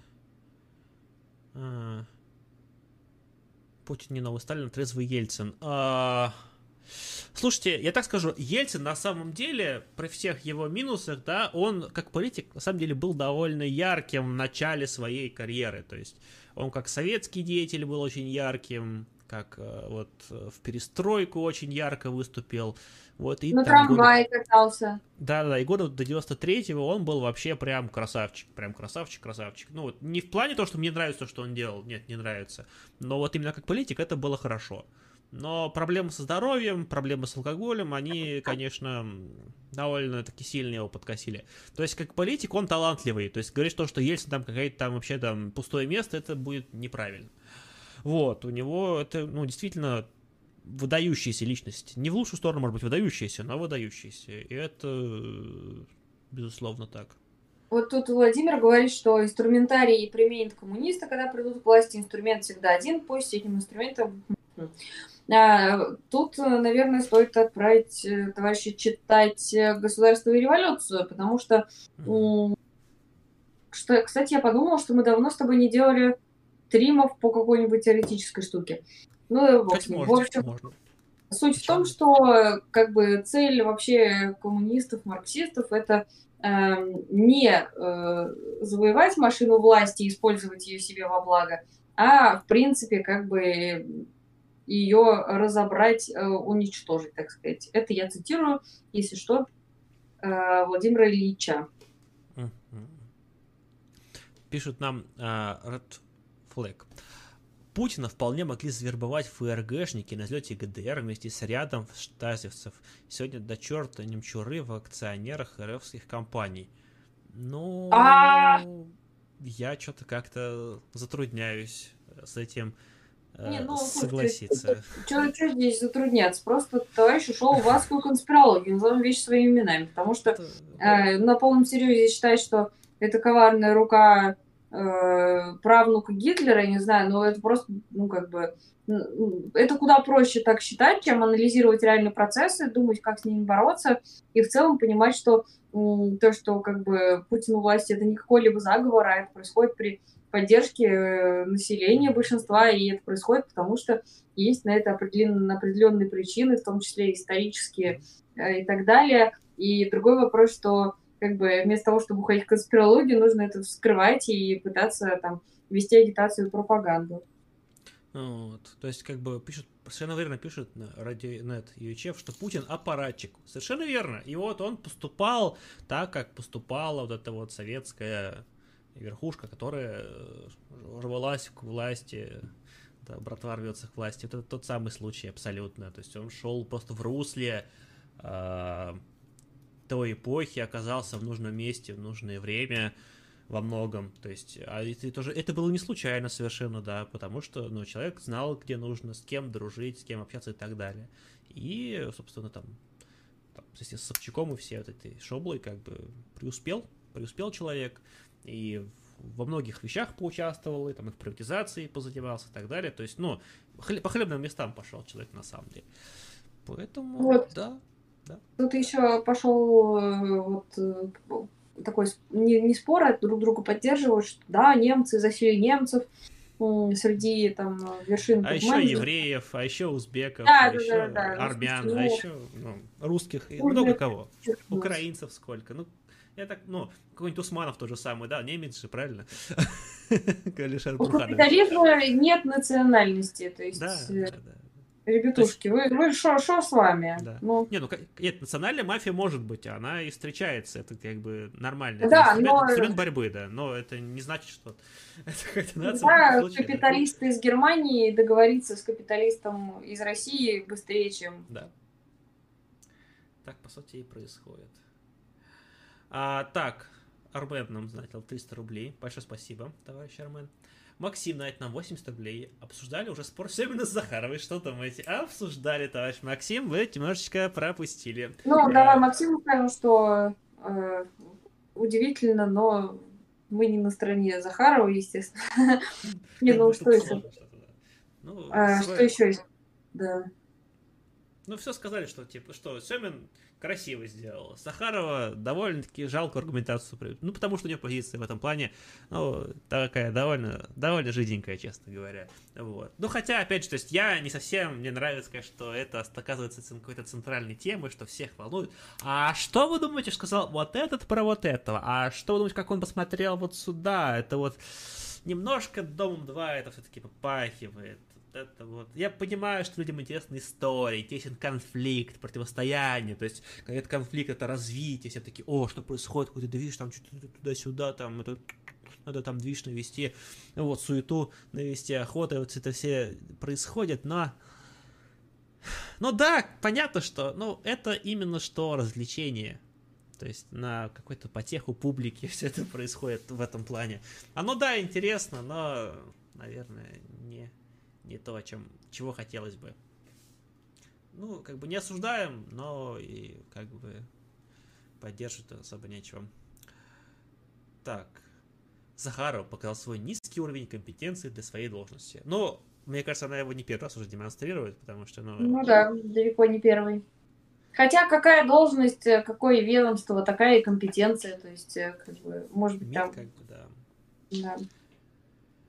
Так, о господи, какой-то спам пошел на Твиче. Это внезапно.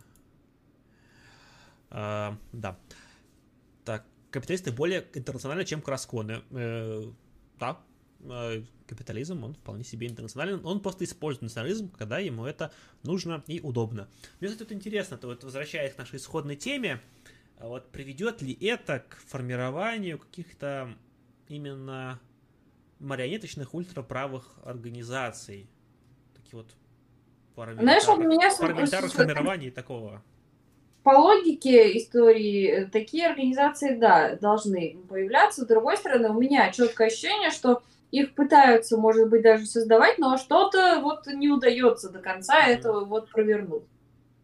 Ну, слушай, в этом плане вспоминается известная цитата, да, что там плюсы бардака в России в том, что если в России дадут деньги на построение фашизма, эти деньги разворуют, фашизм не построят. Вот, возможно, да, тут плюс... что-то такое работает.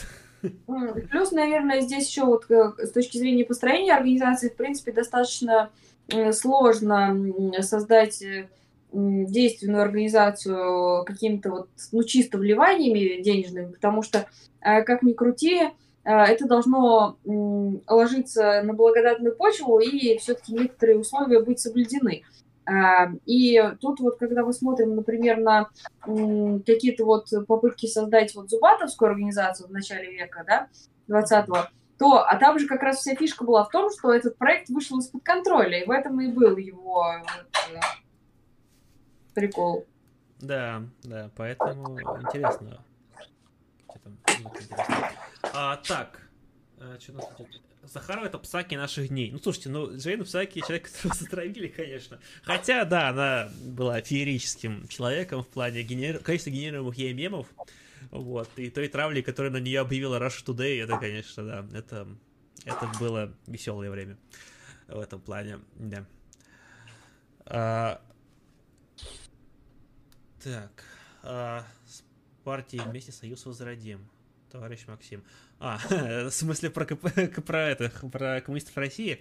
Кстати, довольно интересно тоже давайте факт, э, что коммунисты России на этих выборах максимально, э, скажем так, максимально слабо выступают, потому что денег не дали. Но при этом они умудряются, то есть, например, в Ивановской области они сняли э, кандидата в Госдуму, кто шел от КПРФ, они по суду его сняли с выборов. То есть они прям максимально мерзотно работают. То есть, если раньше из коммунистов России пытались сделать какую-то, ну, более-менее вроде как партию, даже с какими-то людьми там, которые бы даже какой-то политикой занимались, то в последнее время там их начали жестко зачищать, всех идейных оттуда повыгоняли, теперь это прям спойлер в худшем смысле этого слова стал. И вот если раньше я еще мог понимать оправдание тех людей, которые могут в коммунистах России ради выгоды, какой-то вот для левого движения, я, это, это имело какой-то смысл. Сейчас это становится все более и более прохладной историей. Даже более прохладной, чем сквозняк с моего балкона, я бы так сказал. Я тут хочу вот э, пополемизировать с двумя нашими комментаторами. Uh-huh. Товарищ говорит, что по мере нарастания социального напряжения элиты РФ а, развязать захотят победоносную войну. Я думаю, что здесь, э, в принципе, не стоит думать, что всегда вот будет повторяться одно и то же, одно и то же, одно и то же. Потому что это как раз ошибка, которую совершают левые, которые думают, что вот все должно быть как тогда, нам вот еще мировая война и тогда революция, вот все вот по канонам. А, мир куда сложнее, и вот э, все-таки априорно переносить очень не стоит, потому что тут можно сильно вот как раз-таки обмануться. А второе, что я хочу сказать, это то, что, ну, ребята, вот как бы мы с вами все-таки серьезные люди, давайте критиковать людей э, достаточно объективно, да, а не скатываться в то, что там кто вам больше нравится, вне, внешнее обаяние Псаки или Захарова, ну что это такое, что это за критерии сравнения. Mm-hmm. Как бы обе там функциональные деятельности этих женщин мне не импонируют, да, но сравнивать их по каким-то физическим аспектам это просто уже на самом деле совершенно не левая тема, поэтому я вот тут вот вас э, призываю этого не делать. Тоже можно начать, что там вот, там как там Захарова плохо там в этом эфире выглядел. Ну зачем это как бы надо? Ну, как бы, ну. Не, ну это по сути уже Пофигу, мы вот уходим в, к сожалению, достаточно сексистскую тему, которая не имеет отношения э, ни к классовой повестке, вообще никакой повестки, а это просто вот продукт э, очень неприятной культурой, и, собственно, нужно в себе это рефлексировать. Что? Так, а... мы с России спойлеры. Совершенно верно. Совершенно верно. А, так, полемизируем. Сирия, а теперь, может быть, Афганистан.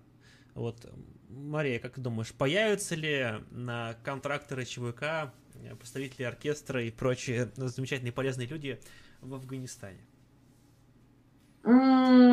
А, вообще, мне кажется, они там уже есть. Вот я не знаю, конечно, мы не можем говорить, у нас нет никаких данных, но мне почему-то кажется, что где есть запрос, там есть и представители, почему нет, как бы охранять есть, что есть, что, мне кажется, они уже должны быть там.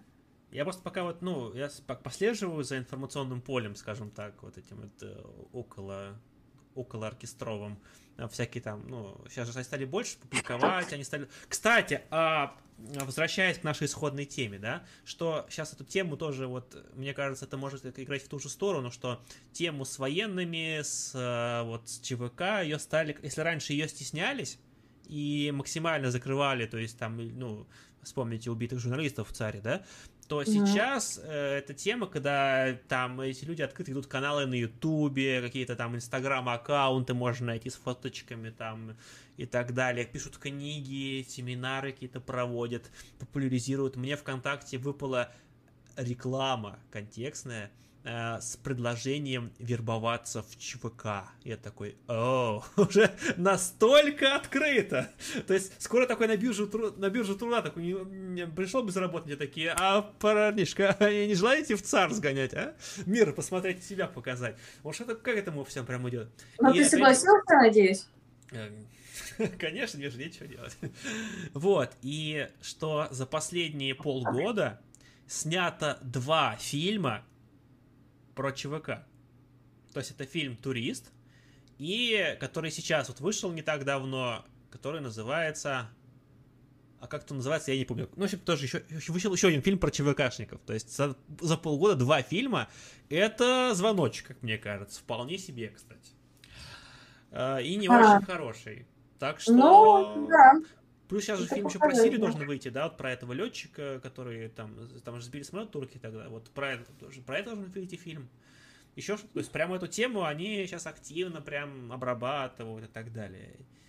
И что-то вот прям и это вот тоже вот куда-то ложится вот в эту всю картину, что вот культ войны, вот культ силовиков, они все больше и больше ставку на них делают. То есть, естественно, выплаты им тут сделать по 15 тысяч силовикам, как бы дали, как бы, пожалуйста. Будьте а, добры. А, так, вопрос от Рената Юрьевича, даже два вопроса. Ну ладно, на два и ответим. Э, первый, говорили, что сделать прямой эфир про маоизм, где он? Ну, а здесь все просто, как бы, чтобы сделать хороший э, стрим теоретический или по какой-то конкретной проблематике, э, нужно готовиться минимум, минимум день. Э, ну, чтобы сделать прям хорошо, дня 3-4. Вот, а у нас работа, учеба, бытовые всякие штуки, платить за квартиру, и, соответственно, это достаточно тяжело. А, если бы мы работали как на работе, мы бы, конечно, хоть каждый день делали. А, другой вопрос от Рената Юрьевича. Как вы относитесь к мускулизму? Мне очень нравится вопрос от Рената Юрьевича. Как вы относитесь к маоизму? Как вы относитесь к мускулизму? А, Главное ну, не перепутать. Да. Но на самом деле, если мы говорим о здоровом мускулизме, то есть э, сейчас в России под ним часто имеют в виду какое-то мужское государство и всякое прочее. Осуж... Осуждаю, осуждаю.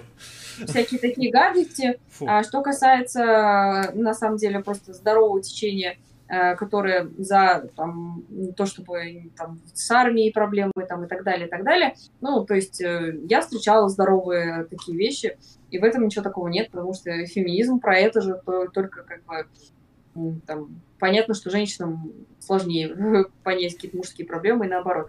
А, то есть, в принципе, кто за равенство, да, это норм кто за какую-то дичь, э, под которой под соусом, под этим можно что угодно завернуть, это нездорово.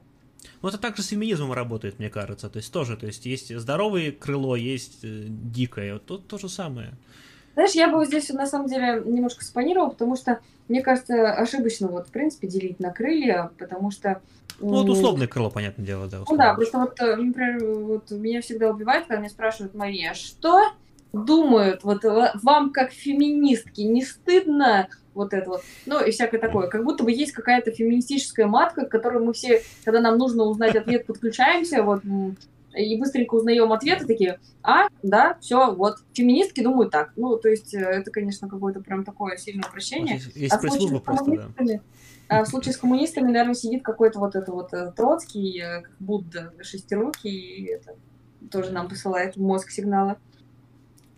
Это да. Так, э, это в этом плане, да. Э, Что-то я, мне в этом плане вспоминается сразу эта эпохальная дискуссия между equality и этими, и маскулизмом, по-моему, как раз таки по поводу проституции.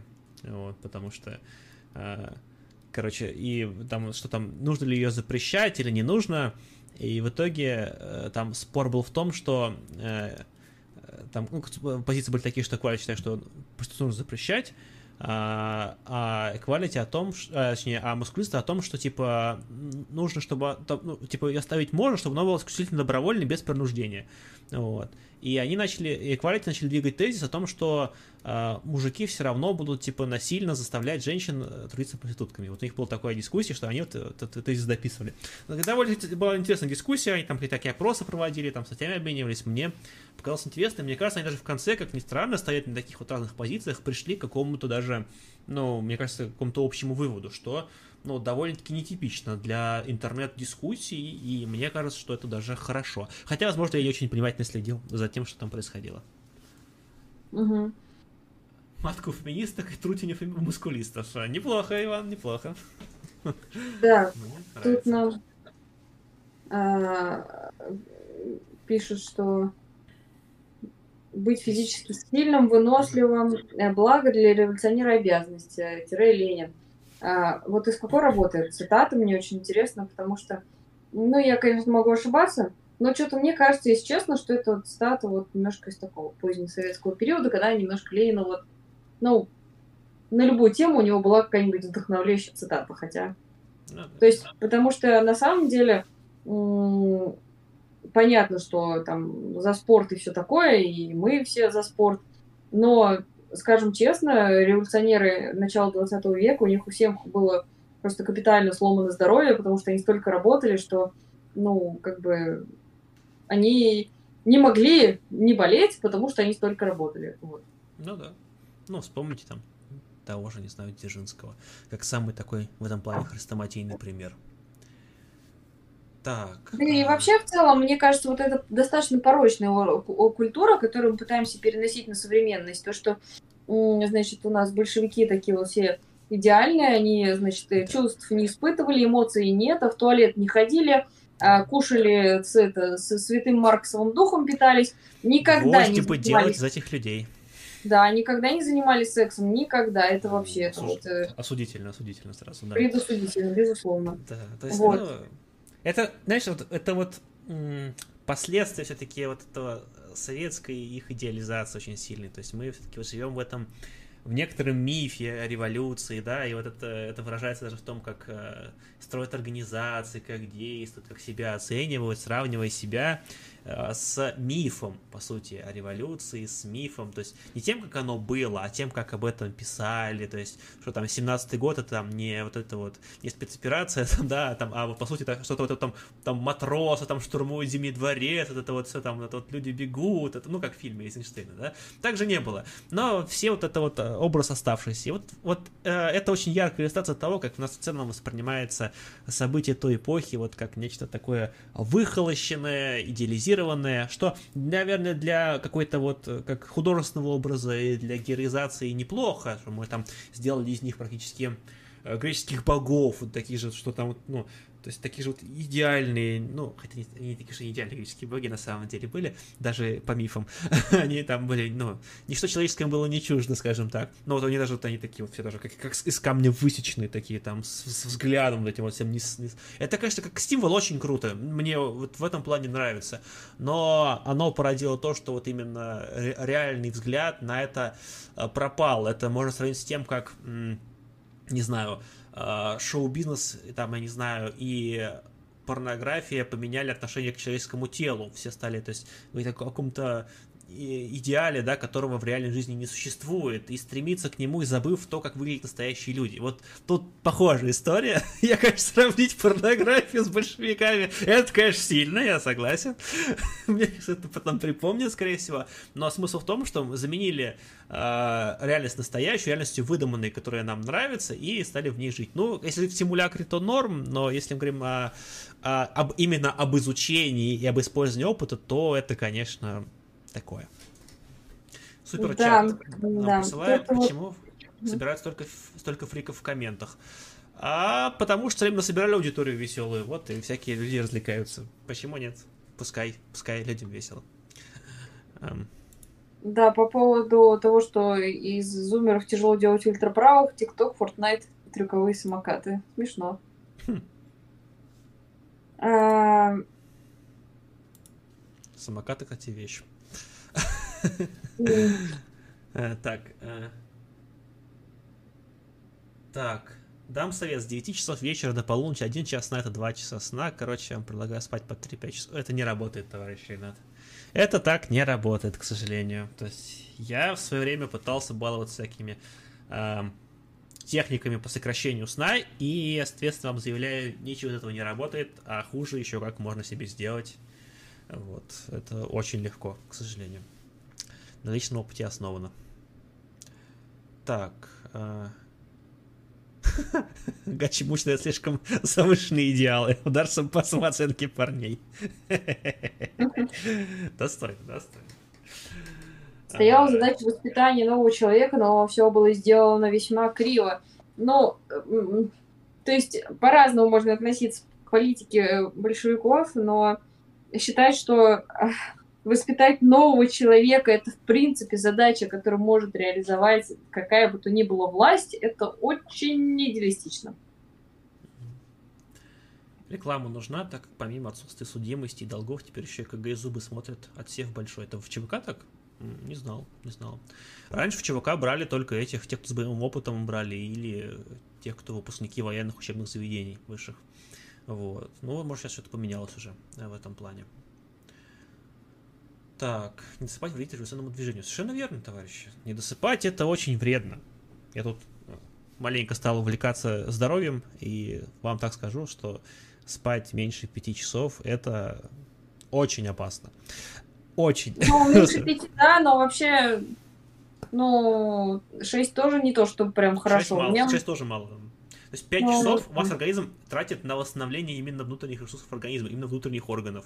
А свыше 5 часов начинает тратить на вашу психику. То есть если там меньше 5 часов вы себе там органы свои будете портить внутренние, а если там... Но вы 5, 5 часов, вы там, у вас внутренности будет более-менее в порядке, может быть, но ваша кукуха уедет очень далеко.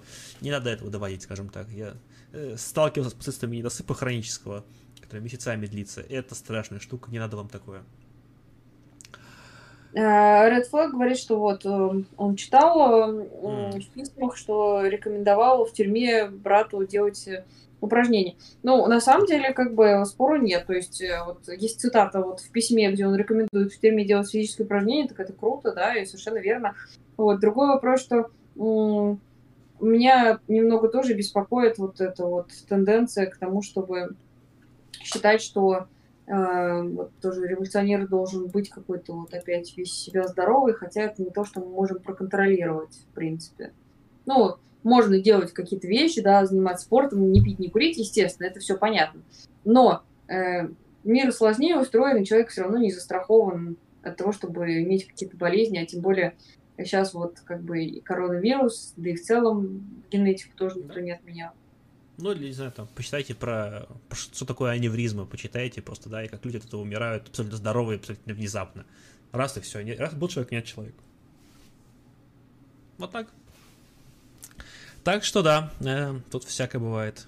Никто от этого не застрахован, сколько бы там томов Маркса, Ленина, не знаю, Сталина, кого ну, вам больше нравится. Ну, это не отменяет, конечно, того, что надо заниматься спортом. У нас про это есть ряд стримов, и Конечно. спорт это круто.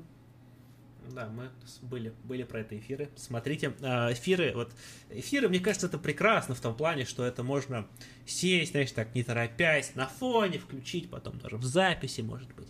Сидишь там, я не знаю, с утречка там, завтрак там себе готовишь, там, оп, на фоне сидишь, слушаешь, там, оп, там, позавтракал, слушаешь там, не знаю, в метро едешь, слушаешь. Это прекрасно, это э, как такая вот живые собеседники с вами практически, э, с живой речью, с обычными проблемами, каких-то физических вещах. Нет, стримы это все-таки прекрасно. Зря, зря вы на них гоните, товарищи. Мне кажется, это, это, это правильно. Это зарядка, до утра, говорит Сергей, делал привычки. Ну, зарядка, ну, не знаю, смотря что считать зарядкой, а потому что... Не, если, если, если вы пол 0,5 пива с утра, как бы, это не зарядка, да? Не, ну лучше просто вообще, ну, тренироваться, то есть э, не, не просто зарядка, а полноценная тренировка, потому что, ну, не знаю, я воспринимаю зарядку как разминку перед тренировкой, собственно, ну, размялся минут 10, и дальше полноценная тренировка на час, вот. Ну, не, и... ну тут Просто, мне кажется, тут я немножко вступлюсь за товарища, тут, тут, э, тут вступает в действие самый мной очень нелюбимый, да, и заезженный принцип Паретта, да, и вот те самые там 20% усилий, да, которые дают 80% результата, вот как ни странно, вот эти там самые там, там вот эти вот э, бытовая активность плюс эти вот минимальные там зарядка и все эти разминка, они на самом деле дают большую часть эффекта именно для твоего здоровья. Вот, они на самом деле гораздо важнее. Они, они, они прям, без них ты прям человек больной. С ними ты нормальный. А чтобы достичь чего-то большего, уже, да, нужно прилагать усилия, чтобы там становиться э, там быстрее, здоровее, сильнее, умнее и так далее. Нужно уже прилагать усилия. Могу сказать, как я провела утро в воскресенье. Я, э, у меня была двухчасовая пробежка до марксистского собрания. Всем советую. Достойно, достойно. Вот. Ладно, возможно, что потом будет, что ты, у тебя будет двухчасовая пробежка от марксистского собрания. Так. А... Швейцарцы вернулись к старому доброму военному делу. Будут конкуренцию музыкантам составлять. А что, у них ЧВК есть какие-то швейцарские? Я не слышал про это.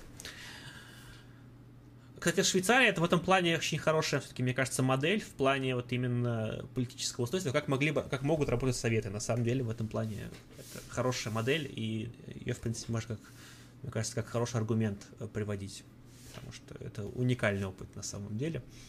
Мало где возможный э, именно в при капитализме, но как некоторая масштабируемая модель, это хорошо спать больше 10 часов тоже вредно, но это уже нездоровая штука, то есть если вы спите больше 10 часов, у вас проблемки какие-то, то есть, возможно, там у вас, там, не знаю, вы храпите из-за этого, э, не высыпаетесь, потому что проблемки начинают сон, не... или сон очень неглубокий, ну вот, или какая-нибудь там это нарколепсия. Муха ТЦ укусила.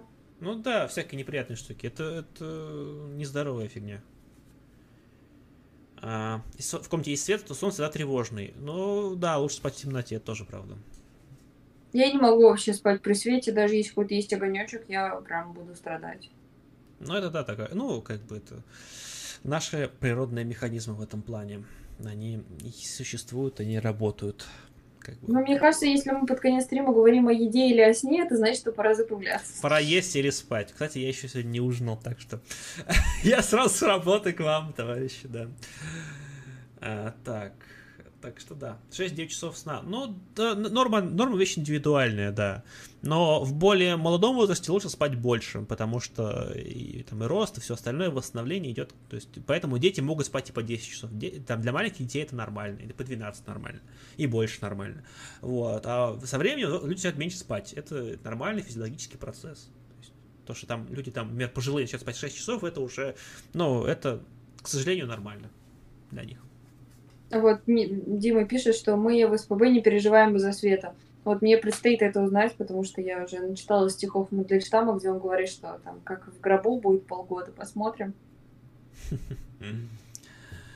Так, по сталинским и троцкистским кружкам стенку на стенку выходить, тренироваться, уровень боеспособности и приятно и полезно. Но я не уверен, что это то самое деление, по которому стоило бы делиться. Мне кажется, что когда есть некоторые устойчивые стороны в таких тренировках, они приводят вот к победунству и победе любой ценой, и вот фанатству и всем прочим.